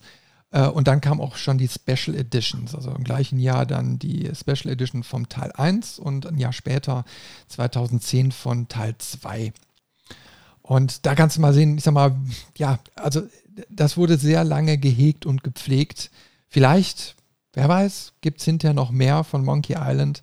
Aber ich kann mich noch sehr gut daran erinnern, äh, Monkey Island 1 war echt ein Thema auf dem Schulhof. Äh, da kam sofort, äh, hier sind, ah, hier, äh, kennst du schon The Secret of Monkey Island? Ne? Und ich weiß nicht, wie viele Wochen und Monate dieses Spiel Gesprächsstoff gebracht hat, weil es so witzig war, weil es so anders war, weil es, klar, ich sag mal, Point-and-Click-Adventure waren damals sehr in. Und äh, das Tolle daran war eben halt, dass du eine Varianz an, an Dialogen hattest. Und das ganze Spiel war ja darauf getrimmt, sehr lustig zu sein. Ähm, und da haben sie, glaube ich, einen guten, eine gute Mischung gebracht, die nicht nur witzig ist, sondern eben halt auch kindgeeignet. Ich, ich drücke es jetzt bewusst ein bisschen vorsichtiger aus, ne? äh, weil ich mich jetzt nicht mehr an alles erinnere, aber ich glaube, es war eigentlich äh, überhaupt nichts Schlimmes irgendwo vorhanden, wo man heute schon eher so sagt, hm, ist so ein, so, ein, so, ein, so ein Spiel oder so eher für Erwachsene oder doch eher für, für Kinder, ne? Also so, so diese Simpsons-Diskussion, mhm. wo man dann hinterher doch irgendwie sagt, ja, hm, eigentlich eher für Erwachsene. Aber Monkey Island war da eigentlich so für alle Altersgruppen gut geeignet. Und ja, äh, ich kann mich noch an diese Stelle erinnern, wo man Degengefechte absolvieren muss und diese gewinnt man dann eben halt nur, wenn man ähm, mit den richtigen Sprüchen kontert. Also man hat gar kein aktives Kampfsystem ne, mit Skills oder so, sondern es wird rein über Dialoge gemacht. Und das ist natürlich so im Kopf geblieben. Wenn, bis man erstmal alle Phrasen gelernt hatte, äh, ist sehr, sehr viel Zeit drauf gegangen, aber es hat immer mächtig viel Spaß gemacht. ja, das sind die Kindheit, Kindheitserinnerungen an Monkey Island.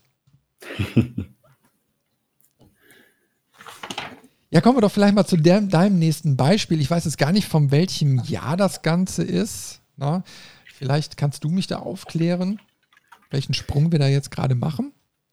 Ja, wir machen tatsächlich einen sehr großen Sprung, weil wir sind jetzt in 2006. Ähm, und zwar geht es jetzt um Gothic 3.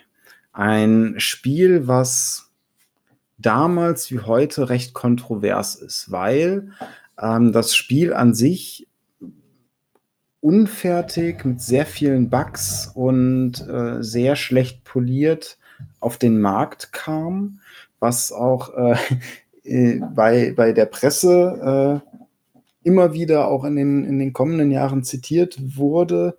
Und ähm, gibt, es gibt auch das berühmte GameStar-Video dazu, wo ähm, quasi ein, ein Comedy-Video gemacht wird, äh, nur mit den Voicelines ähm, einiger Charaktere.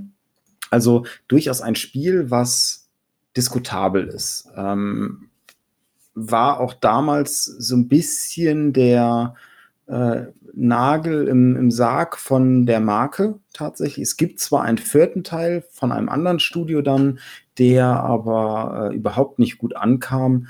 Der dritte Teil wurde irgendwann erst spielbar, als die Community selber eingegriffen hat und dann mit Fan-Patches das äh, Ganze so weit zumindest aufpoliert und verbessert hat, dass äh, man es spielen konnte und dass man es auch durchspielen konnte. Weil damals, wo es rausgekommen ist, war es so verbuggt, man konnte es nicht durchspielen.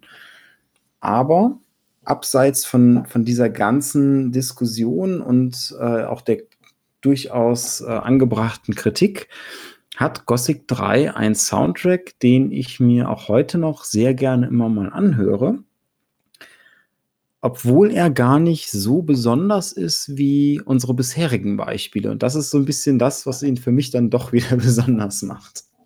Ich würde sagen, ähm, bevor wir in die Diskussion einsteigen, auch hier ähm, mal ein Beispiellied, was dieser Soundtrack denn so gemacht hat.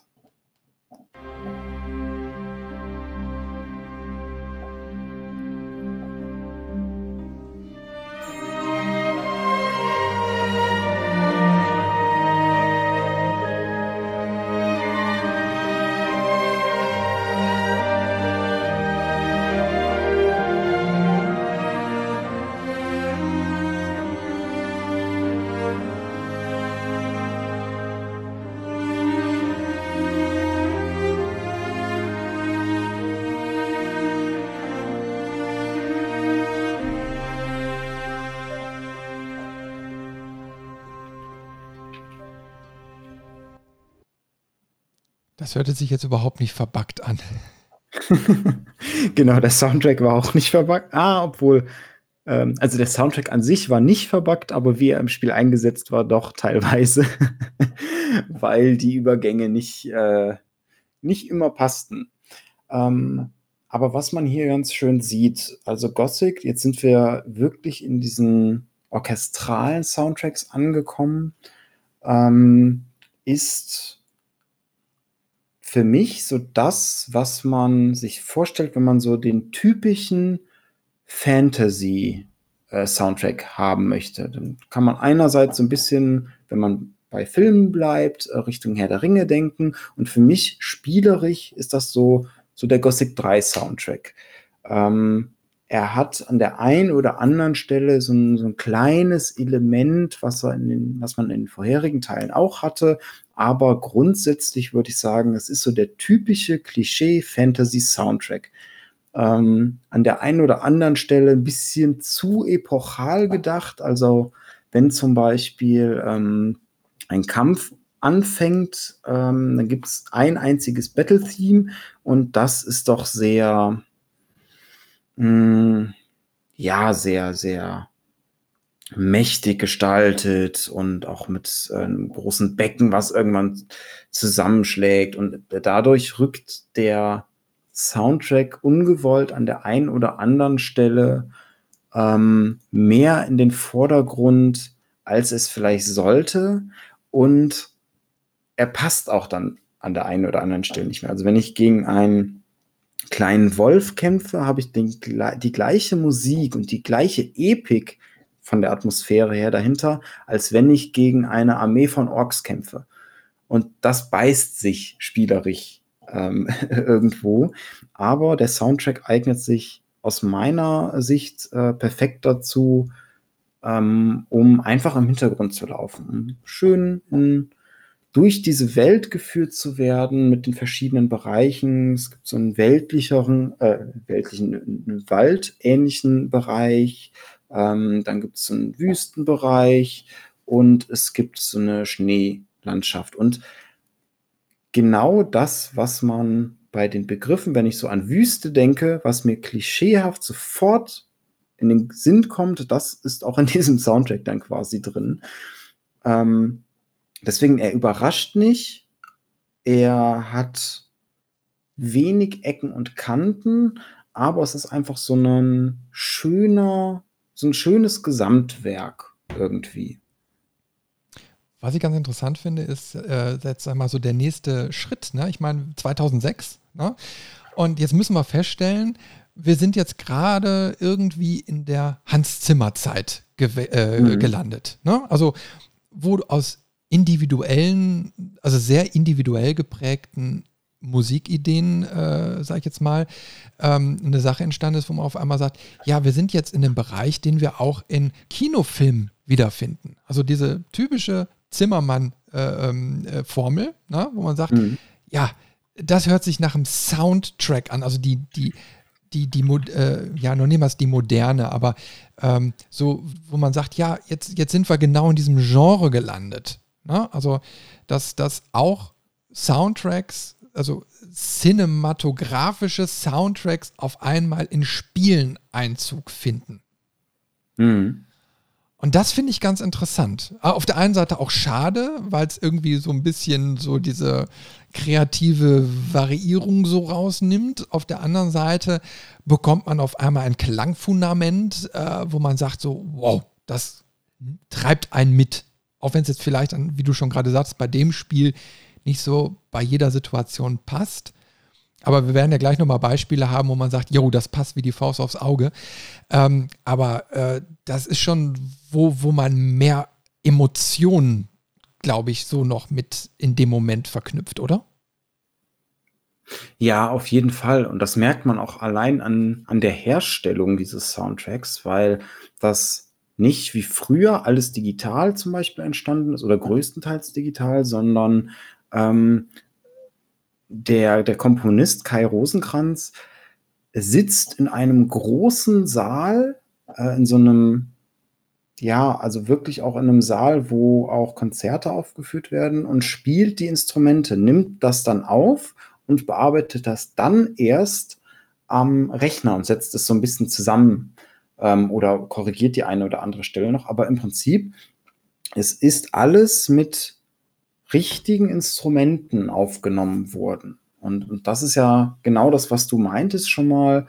Ähm, eine, eine ganz andere Herangehensweise, als das früher äh, so 80er, Anfang 90er war.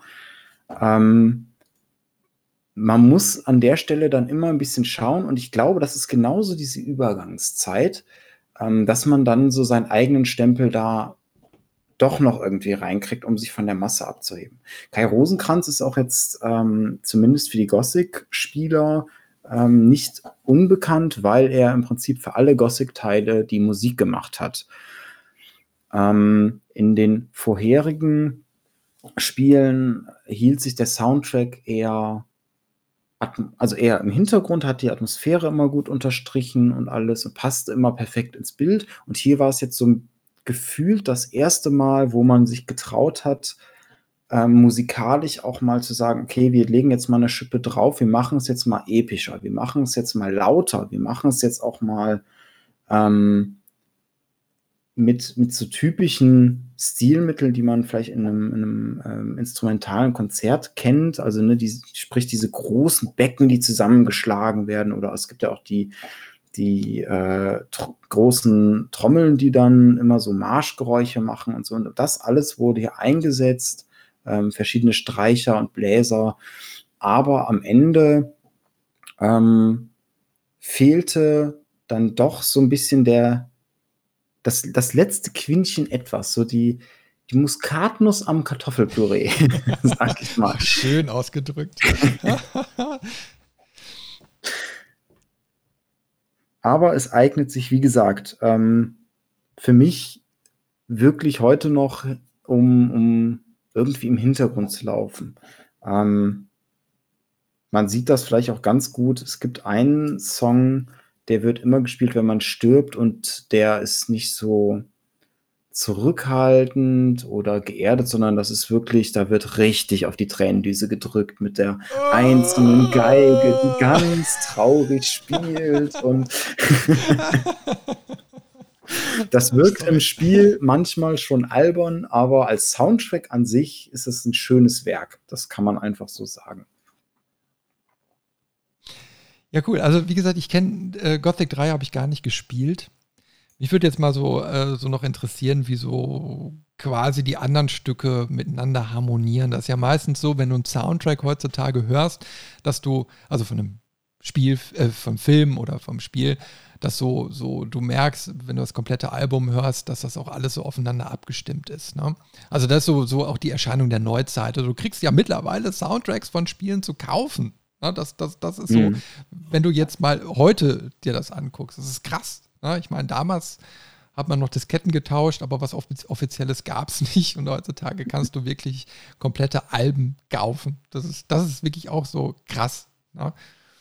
Und äh, ja, aber wie gesagt, das ist ganz interessant zu sehen, wie, wie, wie sich so alles aufgebaut hat. Ne? Und ähm, dass das Sound dann eben halt auch so ein, so ein Punkt ist, der immer wieder sich irgendwie neu erfindet, dass neue, neue Sachen auch mal ausprobiert werden. Ne? Also, dass man sagt, ja, jetzt machen wir mal eine Reise Richtung Soundtracks, die man aus Cinema eben halt so kennt. Ne?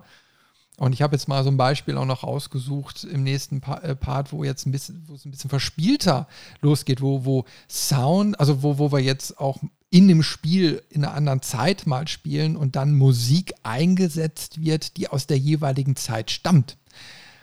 Das fand ich dann auch interessant. Und zwar will ich mit dir noch über Bioshock reden. Bioshock hast du doch mhm. gespielt, oder? Genau, habe ich gespielt. Und, und äh, Bioshock habe ich rausgesucht aus mehreren Gründen. Und zwar Bioshock 1, kannst du dich ja noch dran erinnern, spielt ja in Rapture City, also einer Unterwasserstadt.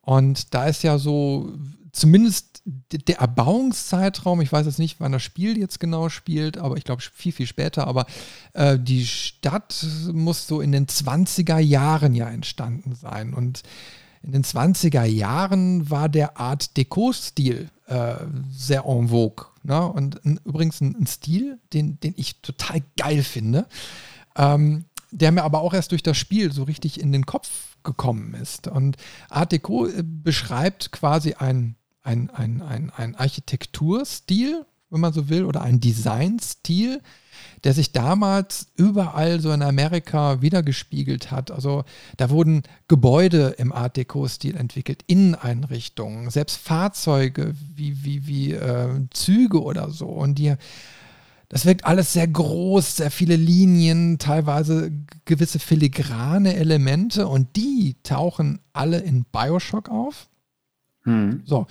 Und jetzt hat man aber eben halt ein Clou noch gemacht und zwar haben sie die Musik aus den 20er Jahren dann auch aufgenommen in das Spiel. Und das hat mich dann so getriggert, wo du hast wirklich das Gefühl gehabt, ja, du bist jetzt nicht nur optisch so in, in diesem Setting drin, sondern auch akustisch. Das finde mhm. ich eben halt geil. Also gerade wenn du, wenn du eben halt wie bei Bioshock die Chance hast, also das spielt ja jetzt nicht im, keine Ahnung, äh, die Zeit um Jesus Christus, ne, wo, wo wir jetzt keine Musikaufzeichnung haben, sondern zum Zeitpunkt, wo die erst, also wo, wo Schallplatten eben halt äh, schon existieren. Und genau dieses Element hat man genommen, verrauschte alte Shellac-Schätzchen abzuspielen und die begleiten dich. Und das hat mich total mitgenommen. Und wir können ja mal einmal ganz kurz in einen Song reinhören, äh, der, äh, glaube ich, auch nicht speziell für Bioshock gemacht wurde, sondern einfach ein altes Lied von damals ist. Und das, das ist echt äh, schön, weil es dann eben halt auch um ähm, die Tiefsee geht, also Beyond the Sea.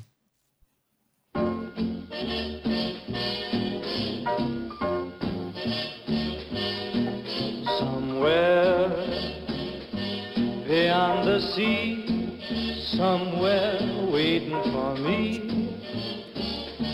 My lover stands on golden sand and watches the ships that go sailing somewhere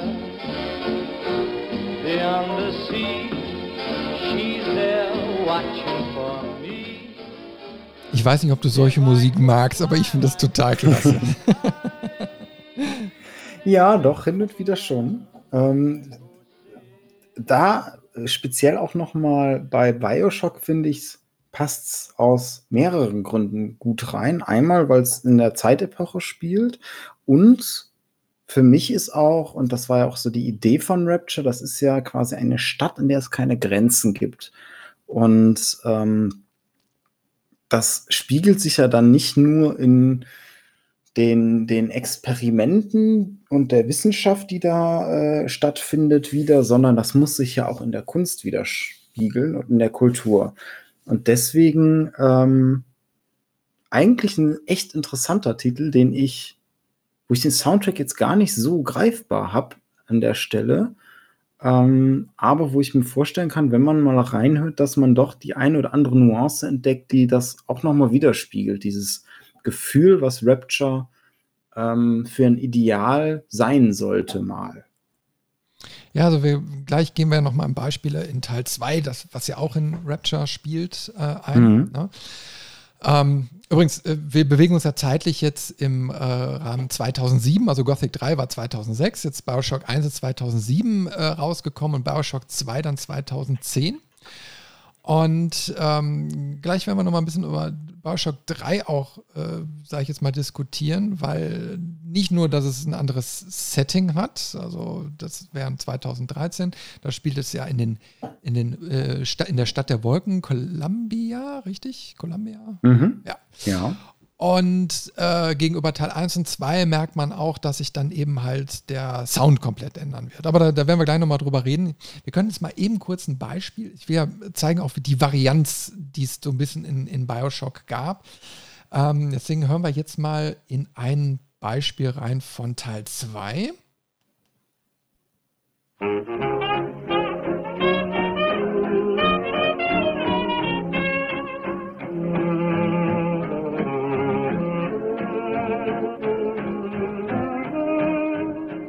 will ich jetzt auch gar nicht so lange anspielen, weil es ja so ähnlich ist wie Teil 1, ne, was wir eben gehört haben, Beyond the Sea.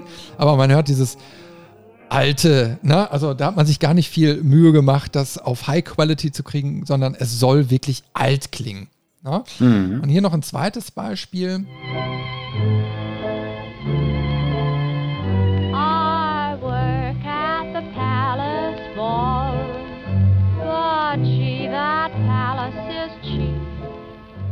Irgendwo kenne ich dieses Lied auch her. Ich bin mir nur die ganze Zeit nicht ganz sicher, woher. Ach, dieses, dieses wohlige Knistern im Hintergrund immer. Ja, und das, das finde ich immer halt so interessant. Ne? Ich meine, ähm, zu einem Spiel, also wir, da ist ja ein Ego-Shooter, also wo, wo richtig zur Sache geht. Du hast äh, brachiale Waffen, du, du ähm, musst auch da ziemlich harte Entscheidungen teilweise treffen, weil du ja diese kleinen Mädchen da, ähm, wie heißt es, äh, ja, ausbeuten kannst mit diesem Adam, mit dieser Substanz, keine Ahnung, ne?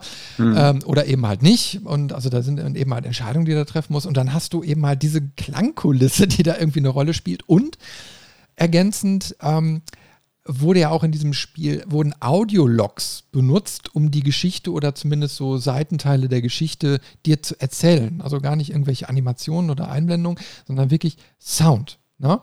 Und der wurde ja auch so abgespielt wie ein Tonband. Das heißt, da wurde darauf geachtet, dass dieses Tonband auch am Anfang etwas langsamer läuft. Ne? Und dann wird irgendwie was erzählt. Und das war eben halt auch ein bisschen verrauscht und getan und gemacht. Und das, das bildete alles irgendwie so ein, eine wohlige Einheit, die einfach super zusammenpasste. Also nicht wie du jetzt eben bei Gothic, Gothic 3 gesagt hast, so, hm, passt an einer oder anderen Stelle doch noch nicht so richtig. Jetzt bei Bioshock hatte man da wirklich schon drauf geachtet, so, hey, ja, das, das greift so wirklich brachial ineinander alles. Oder? Mhm. Ja, das stimmt. Und das ist, zeigt ja auch wieder, dass man da ähm, in Anführungszeichen, das hört sich jetzt vielleicht böse an, als es gemeint ist, aber obwohl das ein Ego-Shooter ist, dass man da sehr viel Wert auf ähm, das Worldbuilding gesetzt hat, was ja meistens eher bei Rollenspielen verankert ist, weil man dann in dieser Welt versinken soll. Aber Bioshock ist durchaus eine Reihe, wo man sich die Mühe gemacht hat und das hat sich meiner Meinung nach auch vollkommen gelohnt, das äh, für einen Ego-Shooter auch zu machen. Und das kann man ja wirklich, man kann in den Bioshock-Welten ähm, richtig versinken. Obwohl ich sagen muss, in Rapture noch mehr meines Geschmacks nach als in Columbia. Ich weiß nicht, wie es dir da geht. Wel wel welche Stadt findest du interessanter?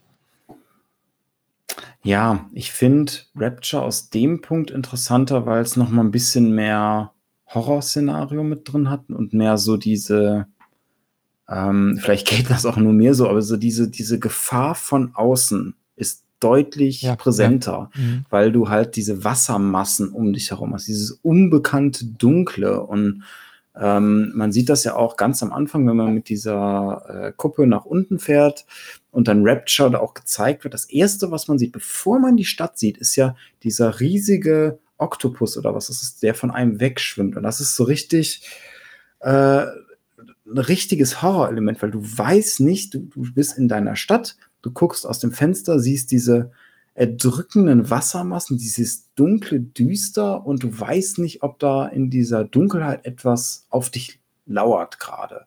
Und das hat finde ich, auch noch mal viel Atmosphäre mitgebracht, weil du ja in dem, zu dem Zeitpunkt, wo du äh, Bioshock 1 die Stadt erkundest, schon diese Stadt runtergekommen ist. Das heißt, Sachen sind kaputt, es gibt Lecks, da dringt Wasser ein. Das vermittelt alles viel mehr Gefahr und macht es dadurch auch immersiver als ich bin hoch über den Wolken und habe quasi überall Freiheit um mich rum, so symbolisch gesprochen. Ja, du hast, du hast, du hast äh, recht. Ich meine, ähm, bei, bei 1 und 2 in Rapture ist es, ist es irgendwie auch so, also es spielt postapokalyptisch, irgendwas ist da eben halt erstmal am Anfang passiert, aber man weiß nicht was, aber das erkundet man ja eben halt so Stück für Stück. Und, aber die Stadt ist runtergekommen. Und ich weiß jetzt nicht, wie viele Jahre später das eben halt spielt. Ich habe es ich jetzt wirklich nie im Kopf, aber ich sage jetzt mal, das wird jetzt in den 50er, 60ern, dass man da hingelangt. Ne? So, und dann ist es auch wie so eine Zeitreise für den Protagonisten. Also du kommst in eine, in, in eine postapokalyptische Stadt, ähm, die noch quasi in der Vergangenheit lebt. Und bei Columbia ist es nun mal so, da wird ja noch aktiv gelebt. Wenn, wo du in die Stadt reinkommst, ist noch alles super. Ne? Die mhm. Sonne scheint, alles ist heil, die Leute flanieren quasi äh, an, auf, an den Geschäften vorbei und äh, gehen ihrem Alltag nach, bis zu einem gewissen Punkt dann dieser Bruch stattfindet. Ne?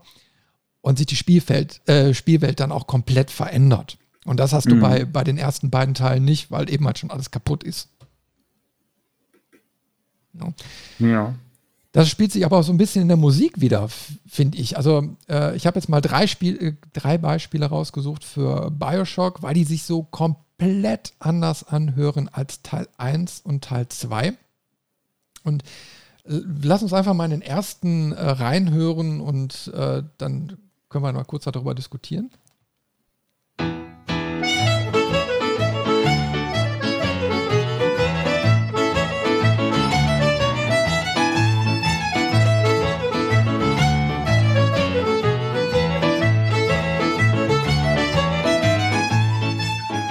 Bin mir jetzt nicht mehr ganz sicher, wo dieses Lied gespielt wird, aber ich glaube, das ist so, so noch zu dem Zeitpunkt, wo alles heile Welt ist, also wo der Bruch in der Welt noch nicht stattgefunden hat.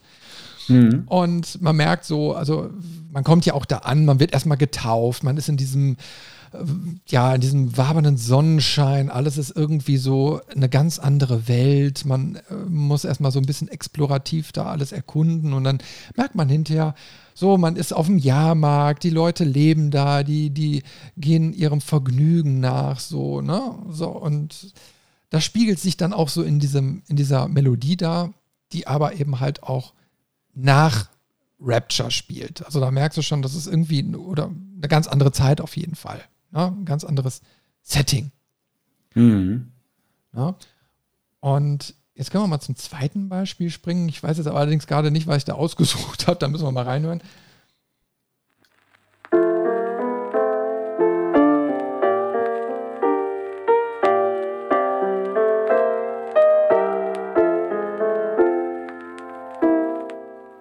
Richtig, das hatte ich nämlich rausgesucht, weil das noch so eine Parallele zu äh, Teil 1 und Teil 2 aufweist, weil es ja eben halt noch diesen knisternden Shellac-Schätzchen-Sound-Style so hat. Ne? Mhm. Und wenn wir jetzt mal zum dritten und letzten Beispiel dann springen.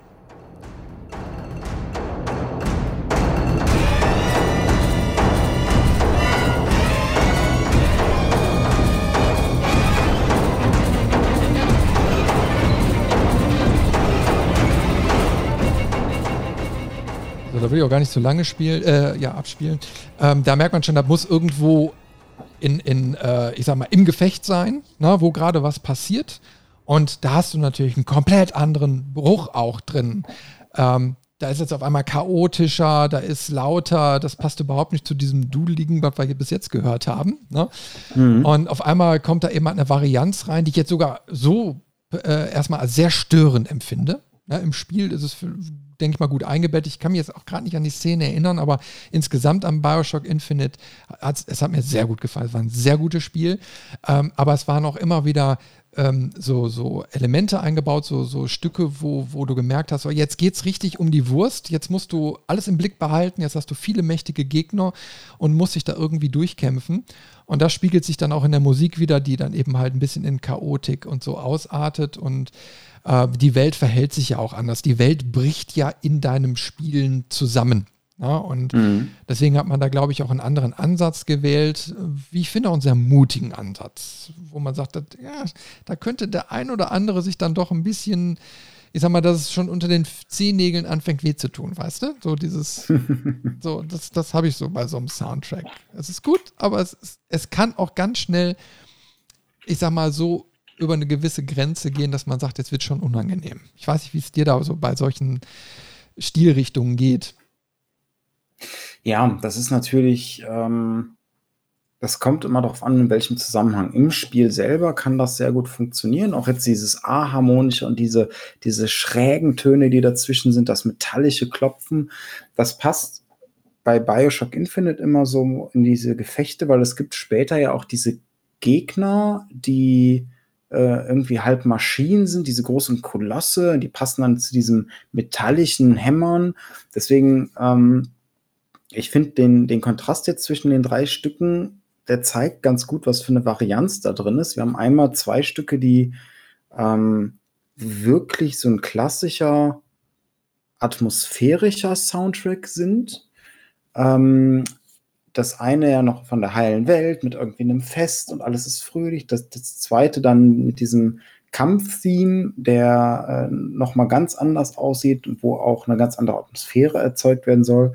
Und das dritte ähm, dann mit einem Lied quasi aus der Zeit, was auch die Charaktere dieser Zeit dann hören, vielleicht, ne, was vielleicht so quasi die Charts da gerade sind. Ähm, eine, ne sehr schöne Möglichkeit, ähm, die auch erst mit den Jahren gekommen ist, musikalisch bei einem Soundtrack für ein Spiel verschiedene Elemente zu setzen, um ein Gefühl für diese Welt zu kriegen. Einmal wirklich dieses klassische Hintergrundmusik, atmosphärische und dann auf der anderen Seite aber auch hier und da Elemente, die nicht nur für uns als Spieler relevant sind, sondern auch für die Charaktere, die in dieser Welt leben.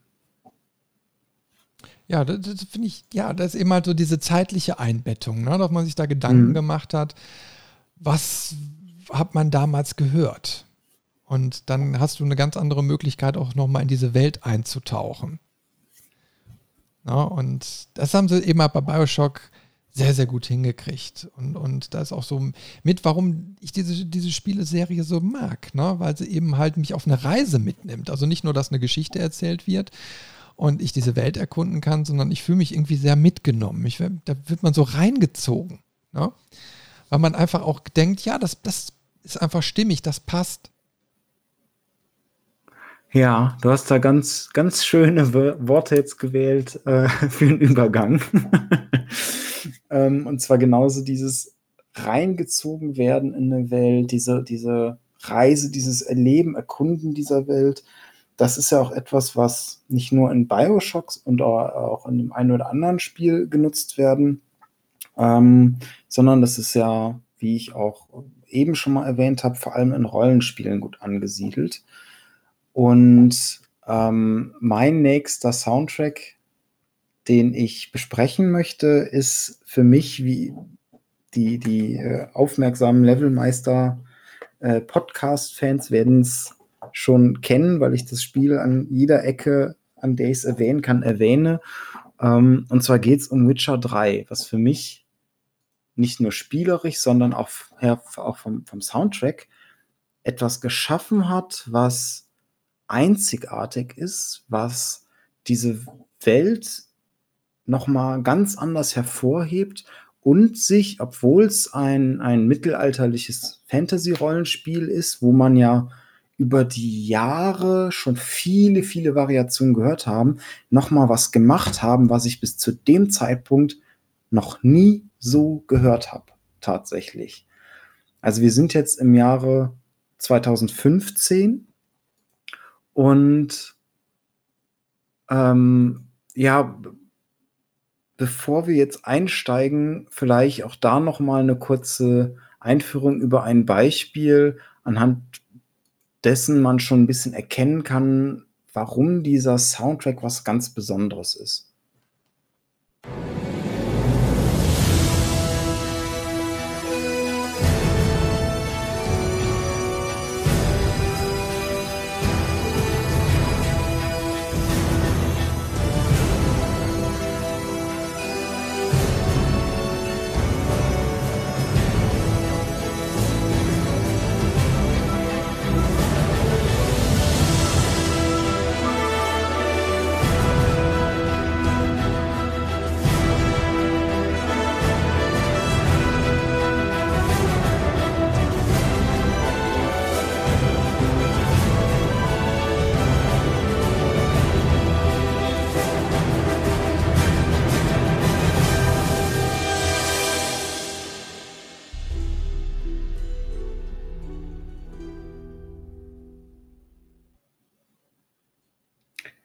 Genau, das war jetzt das ähm, Heldentheme, also das, das Lied über Gerald, den Hexer.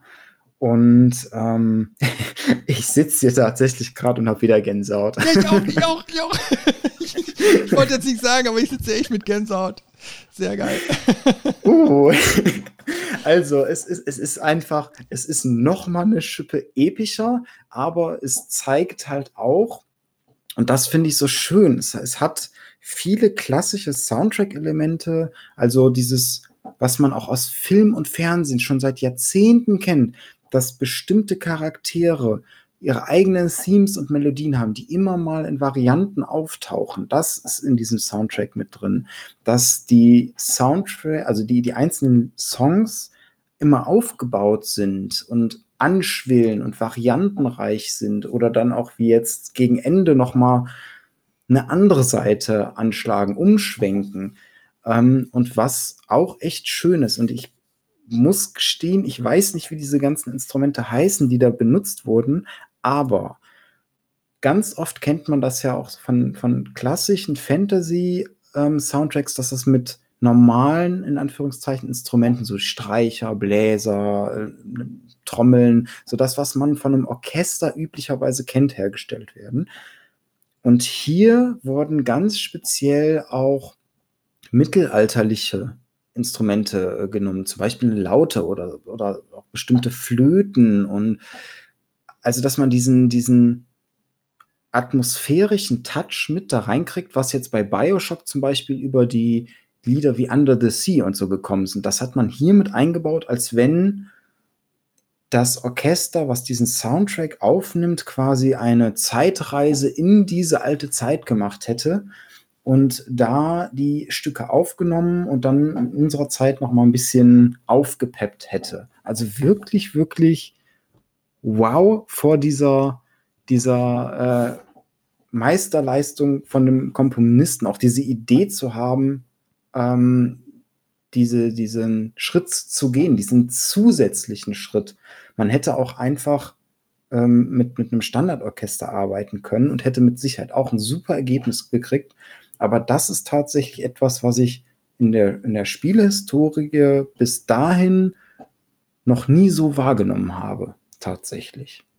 Ich meine, das ist ja auch so ein gewisser Teil von äh, Wertschätzung, der da stattfindet auf einmal. Ne? Ich meine, das ähm, Orchester äh, wirklich, dass, dass gesagt wird, ja, wir brauchen Orchester. Ne? Also nicht wie, wie damals irgendwelche MIDI-Tabellen oder so, ne? wo man ein Orchester simuliert hat, sondern dass man bei solchen, ähm, ich sag mal, größeren äh, Serien dann auch sagt, ja, das lassen wir einspielen, weil wir genau dann diese Varianz schaffen, weil wir dann äh, ähm, Musikinstrumente einbinden können, die wir eben halt schlecht über einen digitalen Weg abbilden können oder nicht in der Qualität. Ne? Mhm. Und dass man dann auf einmal merkt, ja, da passiert was, das trägt das Spiel noch mehr. Und ich meine, bei Witcher reden wir jetzt eben halt auch über eine Spieleserie, die es auch in Romanen gibt und die es mittlerweile auch auf dem Fernsehen gibt. Ne? Mhm. Ähm, also wo, wo äh, ich sag mal, so ein Hype stattgefunden wird, ist, das äh, gefunden hat, dass er raus aus dieser, sag ich jetzt mal, Szene, also äh, rein Computerspielszene, ähm, dann eben halt auch aufs, aufs, ins Fernsehen gebracht hat. Ich meine, das ist, das ist so ein Hattrick, ne? Also Roman, äh, Videospiele und, und, und, TV. Da kann man jetzt drüber diskutieren, was qualitativ wie ist und da hat jeder seine Liebhabereien. Aber trotzdem, ne? Musik ist da eben halt ein wichtiger Punkt. Mhm. Äh, der im Romanwesen jetzt nicht die Rolle spielt, aber du musst ja trotzdem, wenn du eine Geschichte hinter irgendwo auf ein anderes Medium bringst, äh, dann eine Stimmigkeit reinbringen. Und das haben sie bei Witcher definitiv geschafft. Und das ist tatsächlich, wir, wir befinden uns einfach, um das gerade auch nochmal in den Kontext zu bringen, in unserer Welt, mit Witcher 3, wir, wir, wir befinden uns gerade auf dem Wendepunkt für diese Marke. Die ersten zwei Teile, die waren okay bis gute Spiele, aber die hatten noch nicht diesen Hype. Die Bücher gab es schon lange, die waren aber auch noch nicht so bekannt. Äh, die Serie gab's, da gab es noch gar keine Pläne drüber. Es gab mal irgendeinen Film, der wirkt aber eher wie so ein Uwe Boll-Film, als äh, wie ein tatsächlich gutes handwerkliches Produkt. Ähm, und das hier war der Wendepunkt. Das ist genau das Spiel, was so viele Leute erreicht hat, was so ein Hype generiert hat, dass die Bücherverkäufe deutlich gestiegen sind, dass die äh, Serie, die Idee für die Serie kam und auch da, wenn man den Soundtrack der Serie alleine aus den Intros der einzelnen Folgen sich anhört, man fühlt sich sofort an den Soundtrack von Witcher 3 von dem Spiel erinnert. Also da gibt es durchaus viele Verknüpfungen und viele ähm, Verbindungen auch. Oder auch die Sache, was äh, bei der Serie zum Beispiel vielen aufgefallen ist, die gesagt haben: so, ah, warum trägt Geralt denn keinen Bart? Ja, das, das ist eigentlich immer so gewesen. Geralt mag keinen Bart tragen. Er ist eigentlich eher der, der glatt rasierte Typ. Und das ist aber genau der Kontrast zu dem Spiel Witcher 3, weil da in, die meisten Spieler ihn mit, mit einem Bart haben rumlaufen lassen. Und das zeigt einfach alles nochmal, dass wir hier gerade an einer Schwelle sind, wo CD Projekt Red und auch der, der Komponist, und ich entschuldige mich jetzt für die Aussprache, weil ich werde es mit Sicherheit nicht, nicht äh, richtig aussprechen können, ist ein polnischer Komponist, Marcin äh, Priblowicz würde ich es jetzt Dass mal du so mutig bist. Aber ich glaube, du hast dich gut geschlagen. ähm, dass das hier genau diese Schippe extra draufgesetzt wurde und es hat sich ja mehr als ausgezahlt. Witcher 3 wird ähnlich wie Turrican immer noch für die Systeme portiert. Es wird frisch angekündigt, es wird auch auf den Next-Gen-Konsolen, also PS5 und äh, Xbox Series X, wird es auch wieder Witcher 3 portiert geben, mit nochmal aufgehübscht und alles. Es ist der Wahnsinn, was da, was da losgetreten wurde. Aber ich, ich, neige dazu auszuschweigen bei diesem Spiel.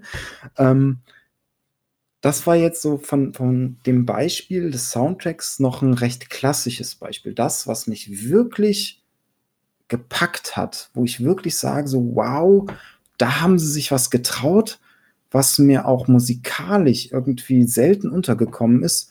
Das wäre mit dem nächsten Beispiel gut zu zeigen und ich würde sagen, wir hören einmal kurz rein.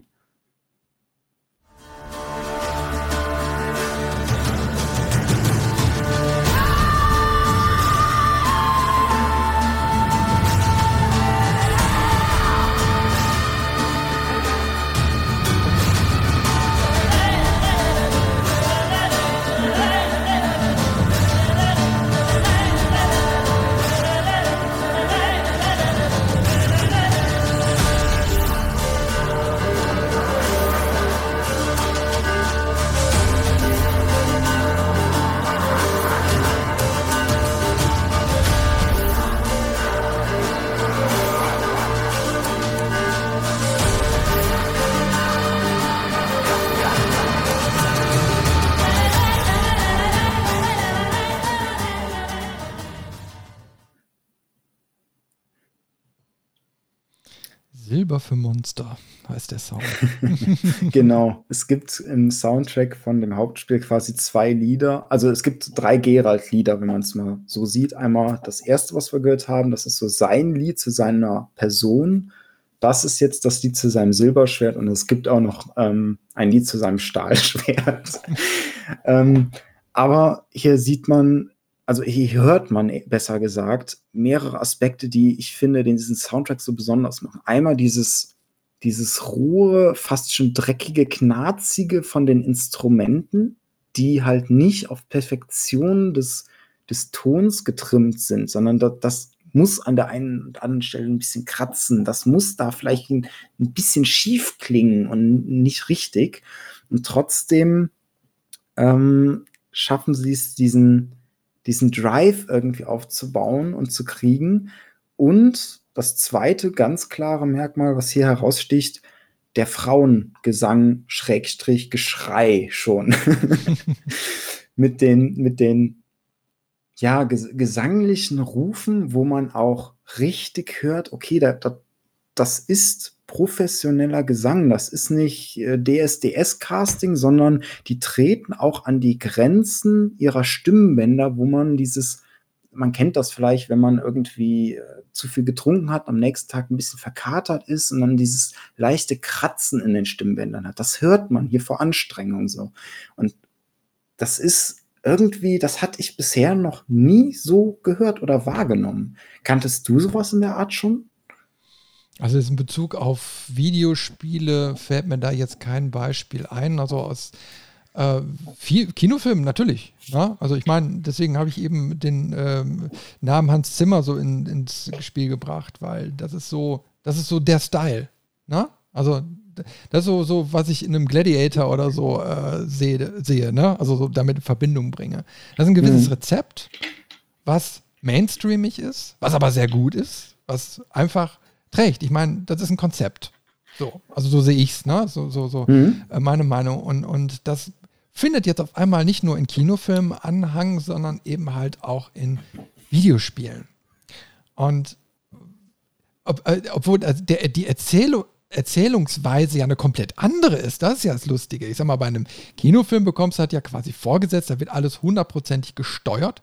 Und äh, bei Videospielen hast du ja eine Varianz. Also da kannst du nur, wenn du sagst, du hast jetzt eben halt ein, ein, ein, äh, äh, äh ein Vorgang, der jetzt gerade irgendwie abläuft, ein Kampf oder so, dann kann so eine Engine sagen, so, ich starte jetzt dieses Lied und dann muss es eben halt auch passen. Ne?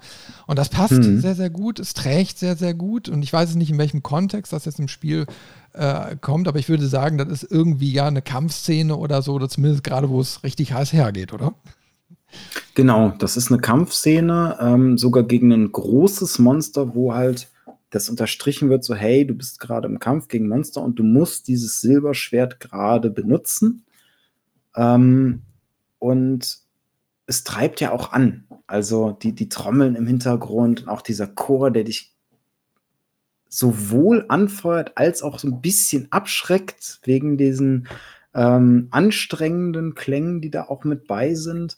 Also man fährt hier und das gilt eigentlich für den kompletten Soundtrack immer mehrgleisig, was die Interpretationsmöglichkeiten der Lieder gibt. Es gibt auch wenige Lieder in dem Soundtrack, die zum Beispiel äh, immer gut sind oder sowas. Oder auch selbst so Lieder, wo man quasi, wozu man so sanft durch die offene Welt reitet und gar nicht irgendwie Aufregung hat, kein, kein Horror-Szenario, sondern wirklich einfach nur mal durch die Gegend reitet, ein bisschen erkundet. Selbst in diesen Liedern wird auch musikalisch immer dieser Unterton, hey, du bist gerade in einer rauen Welt und dann reitest du vielleicht durch den Wald und kommst an einem Baum vorbei und da ist, ein, ist eine Leiche, die sich, die, die, die gehangen wurde. Und das hörst du auch musikalisch, weil da immer so ein, so ein gewisses Leid oder so eine gewisse Schwere über ein oder zwei Instrumente ähm, mit abgebildet werden. Und das finde ich halt auch so interessant,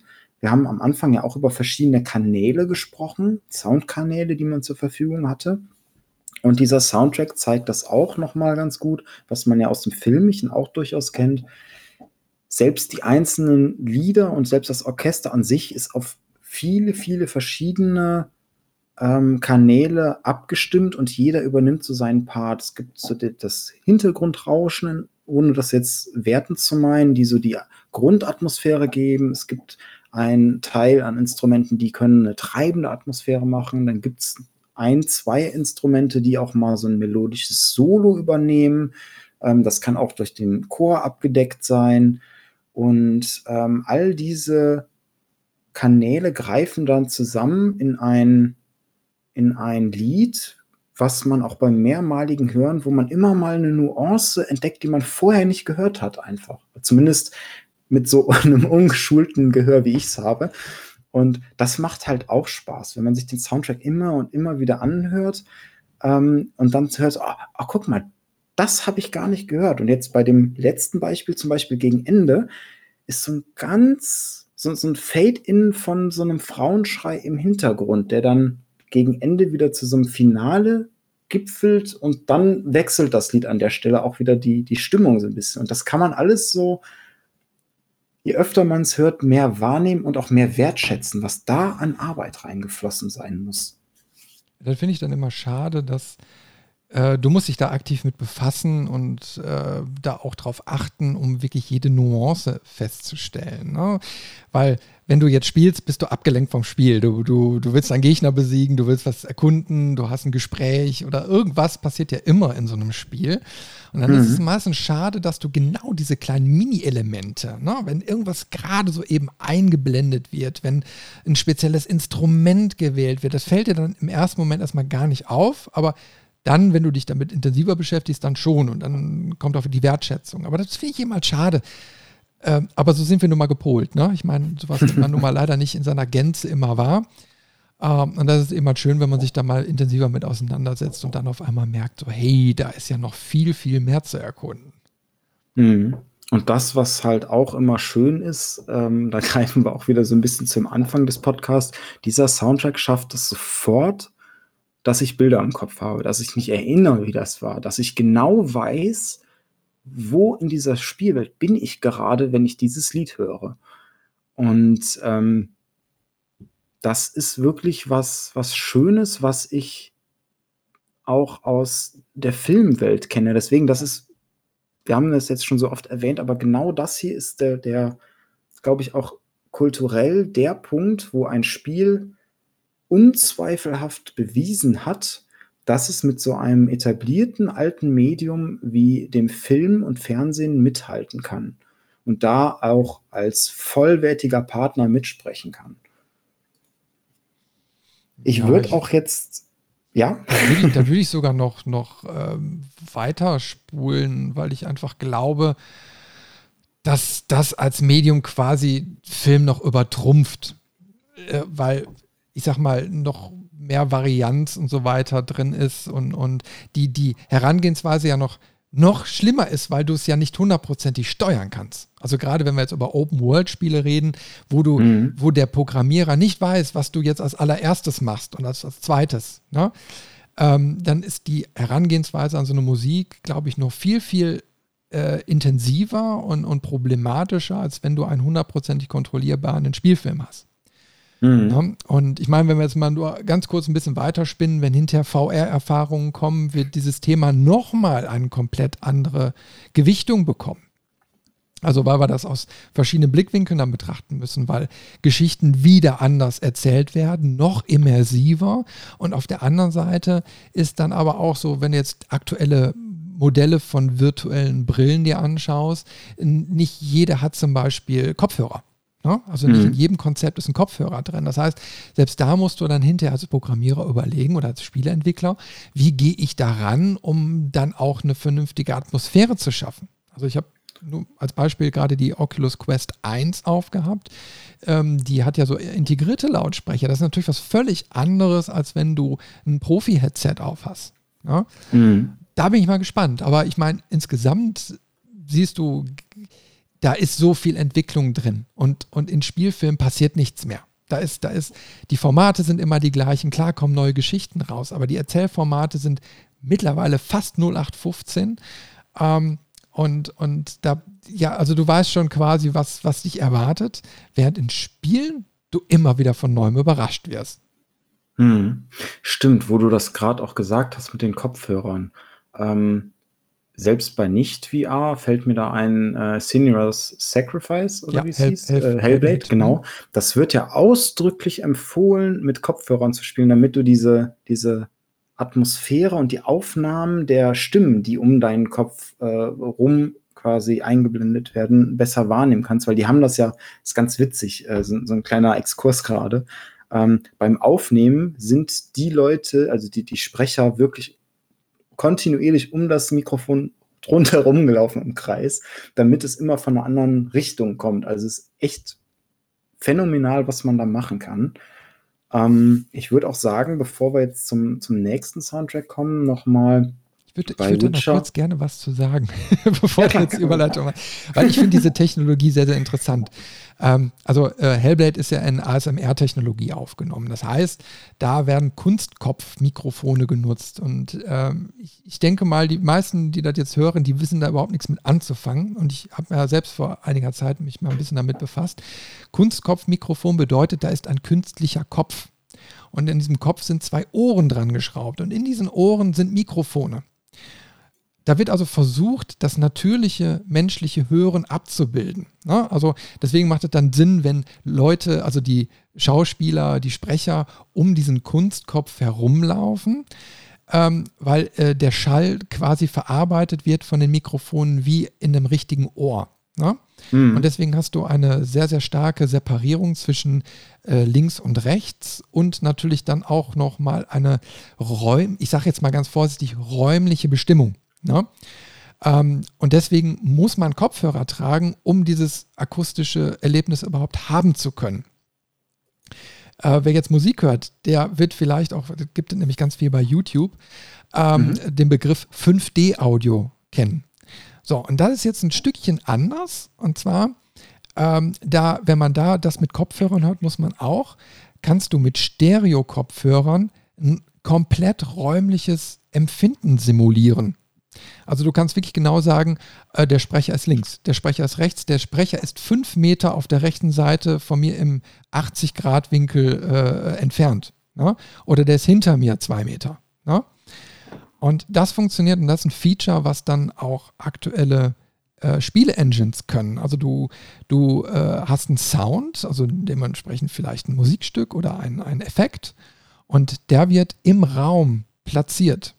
Und die Technologie ermöglicht es mittlerweile, die Frequenzen so zu bearbeiten, dass du, wenn du das über einen äh, ähm, Kopfhörer hörst, ähm, dass du meinst, dass du es wirklich örtlich äh, ausrichten kannst. Ne? hm. Eine total geile äh, Technologie. Ne? Und das haut dich dann nochmal immersiver in das Spielgeschehen. Und ich werde jetzt abkürzen, aber das ist jetzt auch nochmal die Geschichte mit VR und so weiter. Also du hast technologische Möglichkeiten, dass du noch immersiver durch Sound in Kulissen eingezogen wirst. Und das ist geil. das ist die Quintessenz, das ist geil. Ja, vollkommen. Wusste ich auch an der Stelle nicht. Also wieder was gelernt. ähm, worauf ich hinaus wollte, ich habe noch ein Beispiel für den Witcher-Soundtrack, der wieder eine ganz andere Atmosphäre bringt. Ähm, was ich mit dem dritten Beispiel, dann müssen wir auch danach nicht noch viel äh, drüber reden. Ich glaube, wir haben schon äh, sehr viel zu dem Soundtrack gesagt, aber ich möchte damit zeigen, dass sie es auch schaffen, dieses märchenhafte, bedrohliche auch in ruhigeren Stücken, ähm, sag ich mal, ja, zu zeigen. Deswegen hören wir da noch mal rein und dann kann es auch zum nächsten Thema kommen.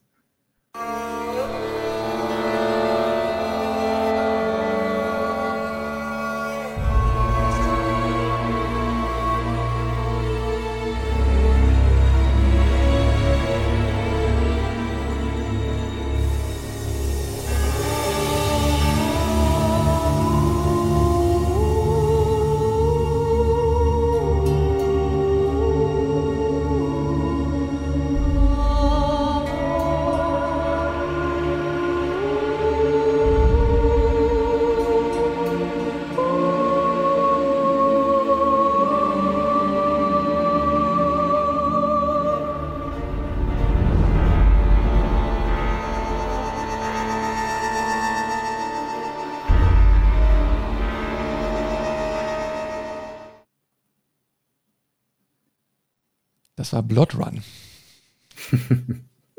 ja, schaurig düster geht's dazu.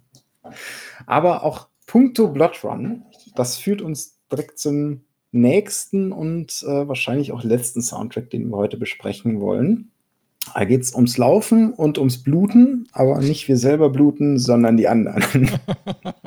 so sollte es zumindest sein. Ja, du hast ja echt einen geilen Titel rausgesucht. Äh, ich glaube, das ist für den Abschluss wirklich das Allerbeste, was man hätte raussuchen können, und zwar Doom von 2016. Sollen wir mal direkt reinhören? Wollen wir gar nicht lange warten? Genau. okay, Abfahrt.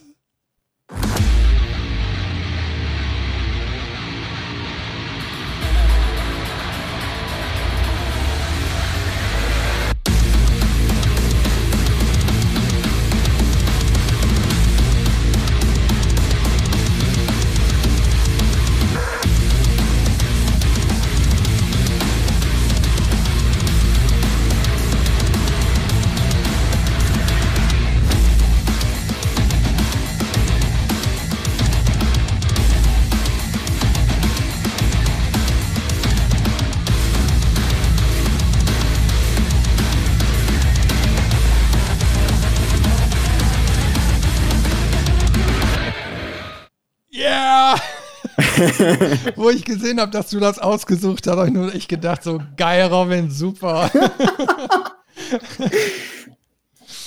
Ah, ja, mach mal was ganz anderes. ist schön, ne? Ich meine, das ist so, ja, wirklich, es ist der totale Bruch jetzt zu dem, was wir bis jetzt äh, besprochen haben. Wir haben jetzt so quasi äh, zweieinhalb Jahrzehnte Musikentwicklung äh, so hinter uns, sind jetzt irgendwie äh, bei 2016 angelangt. Und jetzt ist einer mutig und haut mal richtigen Metal raus. Weg von Hans Zimmer, sondern jetzt gibt's auf die Fresse. Und das mit dem großen russischen Vorschlaghammer. Ja. Weil was ja äh, hier gemacht wurde, es wurde ein ähm, Komponist engagiert, der hat sich in sein Kämmerlein eingeschlossen und hat äh, so ganz alte russische Synthesizer irgendwie genutzt, um den Sound nochmal zu verzerren, hat auf seine Gitarre richtig dicke Seiten aufgespielt. Und jetzt muss man dazu wissen, äh, je dicker die Seite, desto tiefer quasi die Töne. Ähm, und hat dann ein, ein, ein Metal-Feuerwerk entfacht, was ähm, auch so sehr gewertschätzt wird, nicht nur in dem Spiel selber, sondern auch auf diversen Präsentationen. Und ich meine auch auf irgendeiner Messe, ich bin mir gerade nicht sicher, ob es E3 war oder Gamescom, stand er dann mit ein paar Kollegen als Band und hat genau dieses Lied, wo wir jetzt einen Teil raus gehört haben, live performt. großartig. Ich meine, ähm, man muss ja dazu auch wissen, wenn man jetzt so alte äh, Musikinstrumente benutzt, so alte Synthesizer, die aus Analogzeit noch stimmen, äh, stammen, äh, die klingen ja auch nicht immer anders. Ne? Also wenn du aufnimmst, äh, also an Tag X äh, hört sich das anders an als Tag, an Tag Y und dann kommt es auch auf die Wärme an und so. Die Dinger funktionieren wirklich völlig anders als so aktuelle Musikinstrumente, die ja immer gleich klingen. Also du hast natürlich mehr Varianz da drin und ähm, das spürst du dann eben halt auch. Ne? Du, du, du merkst, da ist so richtig boah, Leidenschaft reingekommen und das könntest du mit so einem normalen Keyboard und einfach digital abspielen überhaupt nicht so erreichen. Also bei dem Soundtrack wartest du eigentlich nur darauf, dass das Gegröle vom Sänger noch irgendwie losgeht und jetzt, ne? Schade, dass jetzt Dave nicht mit dabei ist, der liebt ja auch so eine Musik. der, der könnte jetzt einen zum Besten geben. Und sie haben es trotzdem geschafft, und das muss man halt auch mal sagen, ist der eine Punkt, so einen so coolen, brachialen Soundtrack zu machen, der ja auch passt zu der Höllenschießerei, aber sie haben das auch echt gut ins Spiel eingebettet. Also allein, wenn ich an die Intro-Sequenz denke, ähm, da bist du dann recht schnell in einem Fahrstuhl und nimmst einem toten Marine die Schrotflinte ab und die Musik baut sich auf. Im Hintergrund über so einen Comlink erzählt den Wissenschaftler, was da grob passiert ist. Und die Fahrtü äh, Fahrstuhltüren gehen auf. Dein Charakter zeigt so die Schrotflinte und in dem Moment, wo er nachlädt, endet auch das Lied. Also es ist genau aufeinander abgepasst. Das ist wirklich so ein cooler Moment. es macht Spaß. Es macht einfach nur Spaß. Und ich meine, es, es passt ja auch. Ne? Ich meine, es ist so, so, so, äh, dieses Metalartige passt zu diesem Spiel einfach wie nichts anderes. Mhm. Und wie, wiederum andere Spiele, da musst du sagen, okay, die elektronische Musik passt da immer halt besser. Aber das ist, Doom steht wirklich genau dafür. Und da haben sie wirklich den Nagel auf den Kopf getroffen, wo sie damals gesagt haben, so machen wir es und nicht anders. Ja, kompromisslos, gerade nach vorne und mit äh, 360 Grad voll in die Fresse. Ja. Herrlich. Herrlich. Ja, also ähm, wie gesagt, Teil 2 äh, ist ja jetzt quasi raus, den habe ich aber noch nicht gespielt. Mhm. Äh, steht noch auf meiner To-Do-Liste, deswegen kann ich da leider jetzt auch nichts zu sagen, wie, wie sich die Soundkulisse jetzt weiterentwickelt äh, hat oder ob sie geblieben ist, wie auch immer. Ja. Ne? Ähm, da kann ich einen kurzen Exkurs machen. Ähm, ich habe es auch noch nicht gespielt, aber ich habe den Medienwirbel darum mitbekommen, denn es war der gleiche Komponist wieder, der den Soundtrack äh, gemacht hat. Ich habe den Soundtrack selber auch noch nicht gehört zu meiner Schande, aber der Komponist und äh, It Software sind in einen rechtlichen Streit danach gekommen, weil It Software die Lieder von ihm im Nachgang nochmal bearbeitet hat und das hat ihm nicht gepasst. Und da gab es dann einen riesigen Rechtsstreit drum. Ähm, ich weiß jetzt auch gar nicht mehr genau, wie es ausgegangen ist. Ähm, aber das fand ich interessant, dass der Komponist da wirklich so sehr hinterher ist und auch so eine Leidenschaft und eine, eine Passion hinter hat, dass er sagt so, hey, ich finde das nicht okay, dass ihr da vielleicht auch nur so den ein oder anderen Regler, den ein normales Ohr, wie, wie wir es haben, gar nicht hört, aber vielleicht halt so ein professionelles Ohr mitkriegt, ähm, dass ihr das rausnimmt. Das finde ich nicht in Ordnung. Aber das ist immer diese künstlerische Freiheit. Ne? Ich meine, ähm, du machst dir als Künstler, Komponist Gedanken darüber und bestimmst jede einzelne Nuance. So, und dann kommt mhm. irgendwie einer und macht alles anders. Ne? Ich kann das schon verstehen, ne? weil ich sag mal, der Künstler, also der, der Komponist steht ja vielleicht dann auch eben mal mit seinem Namen da. Und dann äh, also es gibt ja immer Schwergewichte, ne? die, die, ich sag mal, wenn jetzt zum Beispiel ein Hans Zimmer was produziert, jetzt überleg dir mal, da wird dann irgendein ein, ein, ein, Schnitt, äh, eine Schnittfirma hingehen und sagen, ah, ne, da müssen wir jetzt aber noch mal ein bisschen was verkürzen, umschneiden oder so. Der wird, glaube ich, mhm. die Decke hochgehen. Das ist ja auch verständlich, ne? weil dann ja. ab einem gewissen Punkt ist ja nun mal Musik mit Namen verknüpft und dann kannst du nicht mehr einfach über den Künstler hinweg bestimmen. Und das ist auch wieder so diese Wertschätzung, wo ich schon sagte, wir kommen aus einer Zeit, wo die äh, äh, Musik, ich sag mal Entwickler, ne, also weil vielleicht keine Komponisten waren, noch ungenannt äh, waren. So, und in einer Zeit, wo die Namen dann eben halt aber auch fester Bestandteil von den jeweiligen Medien wurden. Und du siehst an so einem Chris Hülsbeck, ne, da hat keiner dran rumgeschraubt. Und Chris Hülsbeck ist seit, seit über 30 Jahren, ist der eben halt ein Urgestein. Ne? Und mhm. den, den kennt jeder. Und ich glaube, der findet auch nicht schön, wenn äh, die Leute dann äh, an seinem Turrican-Soundtrack rumbasteln würden. Ne? Mhm, also ich verstehe es, ja. Genau, um den Namen auch mal genannt zu haben, Mick Gordon ist der Komponist ähm, und ich habe auch gerade mal geschaut, was er sonst so gemacht hat und bin, um ehrlich zu sein, echt überrascht. Er hat bei allen Wolfenstein, bei den neueren Wolfenstein-Spielen, äh, teilweise war er komplett der Komponist oder hat zusätzlich zum anderen Komponist ausgeholfen.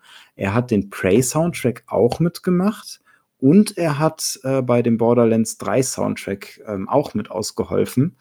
Also der hat ein sehr weites Spektrum, was mich echt gerade ein bisschen, bisschen verdutzt da lässt, wenn man überlegt, dass er dann ähm, noch nicht mal zu Beginn seiner Karriere, sondern eigentlich so, ja, im fortgeschrittenen Mittelfeld, würde ich es mal nennen, ähm, nochmal so eine Perle raushaut. Mhm. Ja, aber da kannst du mal sehen, ich, ich sag mal, wie, wie, ja, wie die Komponisten so, so gepolt sind, ich sag mal, was die alles produzieren ne? und, und wie die in die ganzen Vorgänge so involviert sind. Das ist, das ist wirklich krass, wenn du hinter die Kulissen blickst. Ich habe ich hab hier noch ein Beispiel, das werden wir jetzt nicht intensiv mehr besprechen, weil wir jetzt schon über zwei Stunden, nur zwei, ach, zwei und Viertelstunden auf der Tachuhr haben. Aber ich hatte ähm, auf Skyrim rausgesucht und da ist der Komponist Jeremy Soul. Und äh, da ist die nette Anekdote eben halt, äh, wir haben ja vorhin über äh, Monkey Island gesprochen und Monkey Island ist dann in, äh, ja, ist eben halt Anfang der 90er entstanden und äh, ich sag mal, der Ron Gilbert hat irgendwann später eine Firma gegründet und in diese erste Firma ist Jeremy Soule dann eingestiegen. Ne? Mhm. So, und äh, Skyrim, den äh, Soundtrack hat er 2011 gemacht. So, und äh, du siehst daran, ich sag mal, wie lange schon solche Verbandlungen in der Spielszene dann auch eine Rolle spielen. Ne? Wenn du sagst, ja, wir können das doch schon 20 Jahre. Ne? Und äh, vor allen Dingen auch zu Zeiten, wo die ganze Geschichte noch kleiner, übersichtlicher war. Nicht wie heute, wo Bethesda äh, hinter Skyrim hängt und ich weiß nicht, wie viele Angestellte die haben, Tausende. Ne? Mhm. Ähm, also da kannst du mal sehen, äh, äh wie wahnsinnig groß das Ganze ist. Und äh, wenn dann Komponisten dann eben halt auch, ich sag mal, ihr Eigenleben, äh, sag ich jetzt mal, verfolgen, ist das auch verständlich. Ne? Das ist schon irre. Also macht Spaß, da hinter die Kulissen zu gucken. Wir können ja mal einen kleinen Appell noch äh, so machen. Und zwar, weil wir jetzt so langsam ja Richtung Ende kommen müssen. Ähm, mhm. aber wenn ihr da draußen mal Lust habt und sagt, ey, die Folge war geil, ne, da wollen wir jetzt in Zukunft vielleicht sogar mal mehr von, dann schreibt uns einfach mal und dann können wir überlegen, ob wir da hinterher nochmal eine, eine, ein Follow-up machen, wo wir nochmal auf andere Spiele eingehen, weil ich, ich, ich meine, ich weiß nicht, wie dir geht, Robin, aber ich glaube, so bei der Vorbereitung wusste ich schon, hey, du musst eine enge Auswahl treffen. Und eigentlich gibt es noch so viel mehr. Und jetzt nach unserem Gespräch würde ich eigentlich noch gerne über 50 weitere Spiele sprechen. Ja, geht mir genauso. das ist es eben. Also ich meine, ah, es gibt so viele geile Sachen. Ich glaube, auch über Doom hätten wir jetzt gerade auch nochmal zwei, drei Soundtracks mehr abspielen können. Und, und eigentlich haben wir ja noch mehr vorbereitet für diese Folge. Und ach, das ist eigentlich alles so geil. Aber ich meine, ich glaube, es ist ganz gut geglückt, mal so die letzten 30 Jahre abzubilden, oder? Ja, ich glaube, wir haben einen guten Querschnitt gemacht und ähm, wenn ihr da draußen Lust auf mehr habt und uns auch das Feedback dazu gebt, dann finden wir mit Sicherheit noch mehr, über das wir reden können. Definitiv. Also ich meine, jetzt haben wir eine Zeitreise gemacht und mal intensiv dargestellt, wie sich auch die Technologie verändert hat und ja, wie, wie, wie sich so insgesamt erstmal Musik dann auch dargestellt hat, welche Experimente gemacht wurden. Aber hinterher können wir ja ein Follow-up oder so beispielsweise mal wirkliche Highlights raussuchen, wo die, die vielleicht sogar noch intensiver beschreiben, was man alles mit dem Medium Musik in Videospielen machen kann. Hm. Ach, da fällt uns schon was ein, beziehungsweise bittet uns drum. Das ist jetzt mal so die Aufforderung, bittet uns drum, na, wenn ihr uns schreibt, dann äh, kümmern wir uns gerne einer, um ein Follow-up. Sonst kriegt ihr immer nur das, was wir so für die nächsten schönen Podcasts vorbereitet haben, was aber auch nicht weniger interessant ist, glaube ich. das glaube ich auch. Ja, also äh, am Ende bleibt mir natürlich nur wieder Danke zu sagen, dass ihr diesmal wieder eingeschaltet habt. Und ich möchte auch einen Dank an einen unserer Hörer schicken, der uns in letzter Zeit mit zahlreichen Kommentaren erfreut hat. Also danke Sascha, wir freuen uns auf weiteres Feedback von dir und dass du natürlich mit den nächsten Folgen, er hört nämlich gerade chronologisch von vorne nach hinten durch, dass du da auch weiter Spaß dran hast und bis zu dieser Folge tapfer durchhältst und dann auch jetzt mal ein Dankeschön hörst. ja, und Wer mehr Levelmeister erleben möchte, sollte auf jeden Fall mal unsere Webseite besuchen, levelmeister.de. Denn hier findet ihr nicht nur immer die aktuelle Podcast-Folge, sondern auch alle Links und Highlights. Denn wir machen ja schließlich nicht nur Podcasts, wir sind ja auch überall anders irgendwo noch unterwegs und streamen live und haben jede Menge Videos auf YouTube, die es zu entdecken gibt. Und wer uns unterstützen möchte, findet auch auf unserer Webseite alle Informationen, denn wir sind bei Steady. Und als Extra-Content gibt es aktuell die ersten Einblicke in die Studiorenovierung, die ich hier gerade aktuell so durchführe.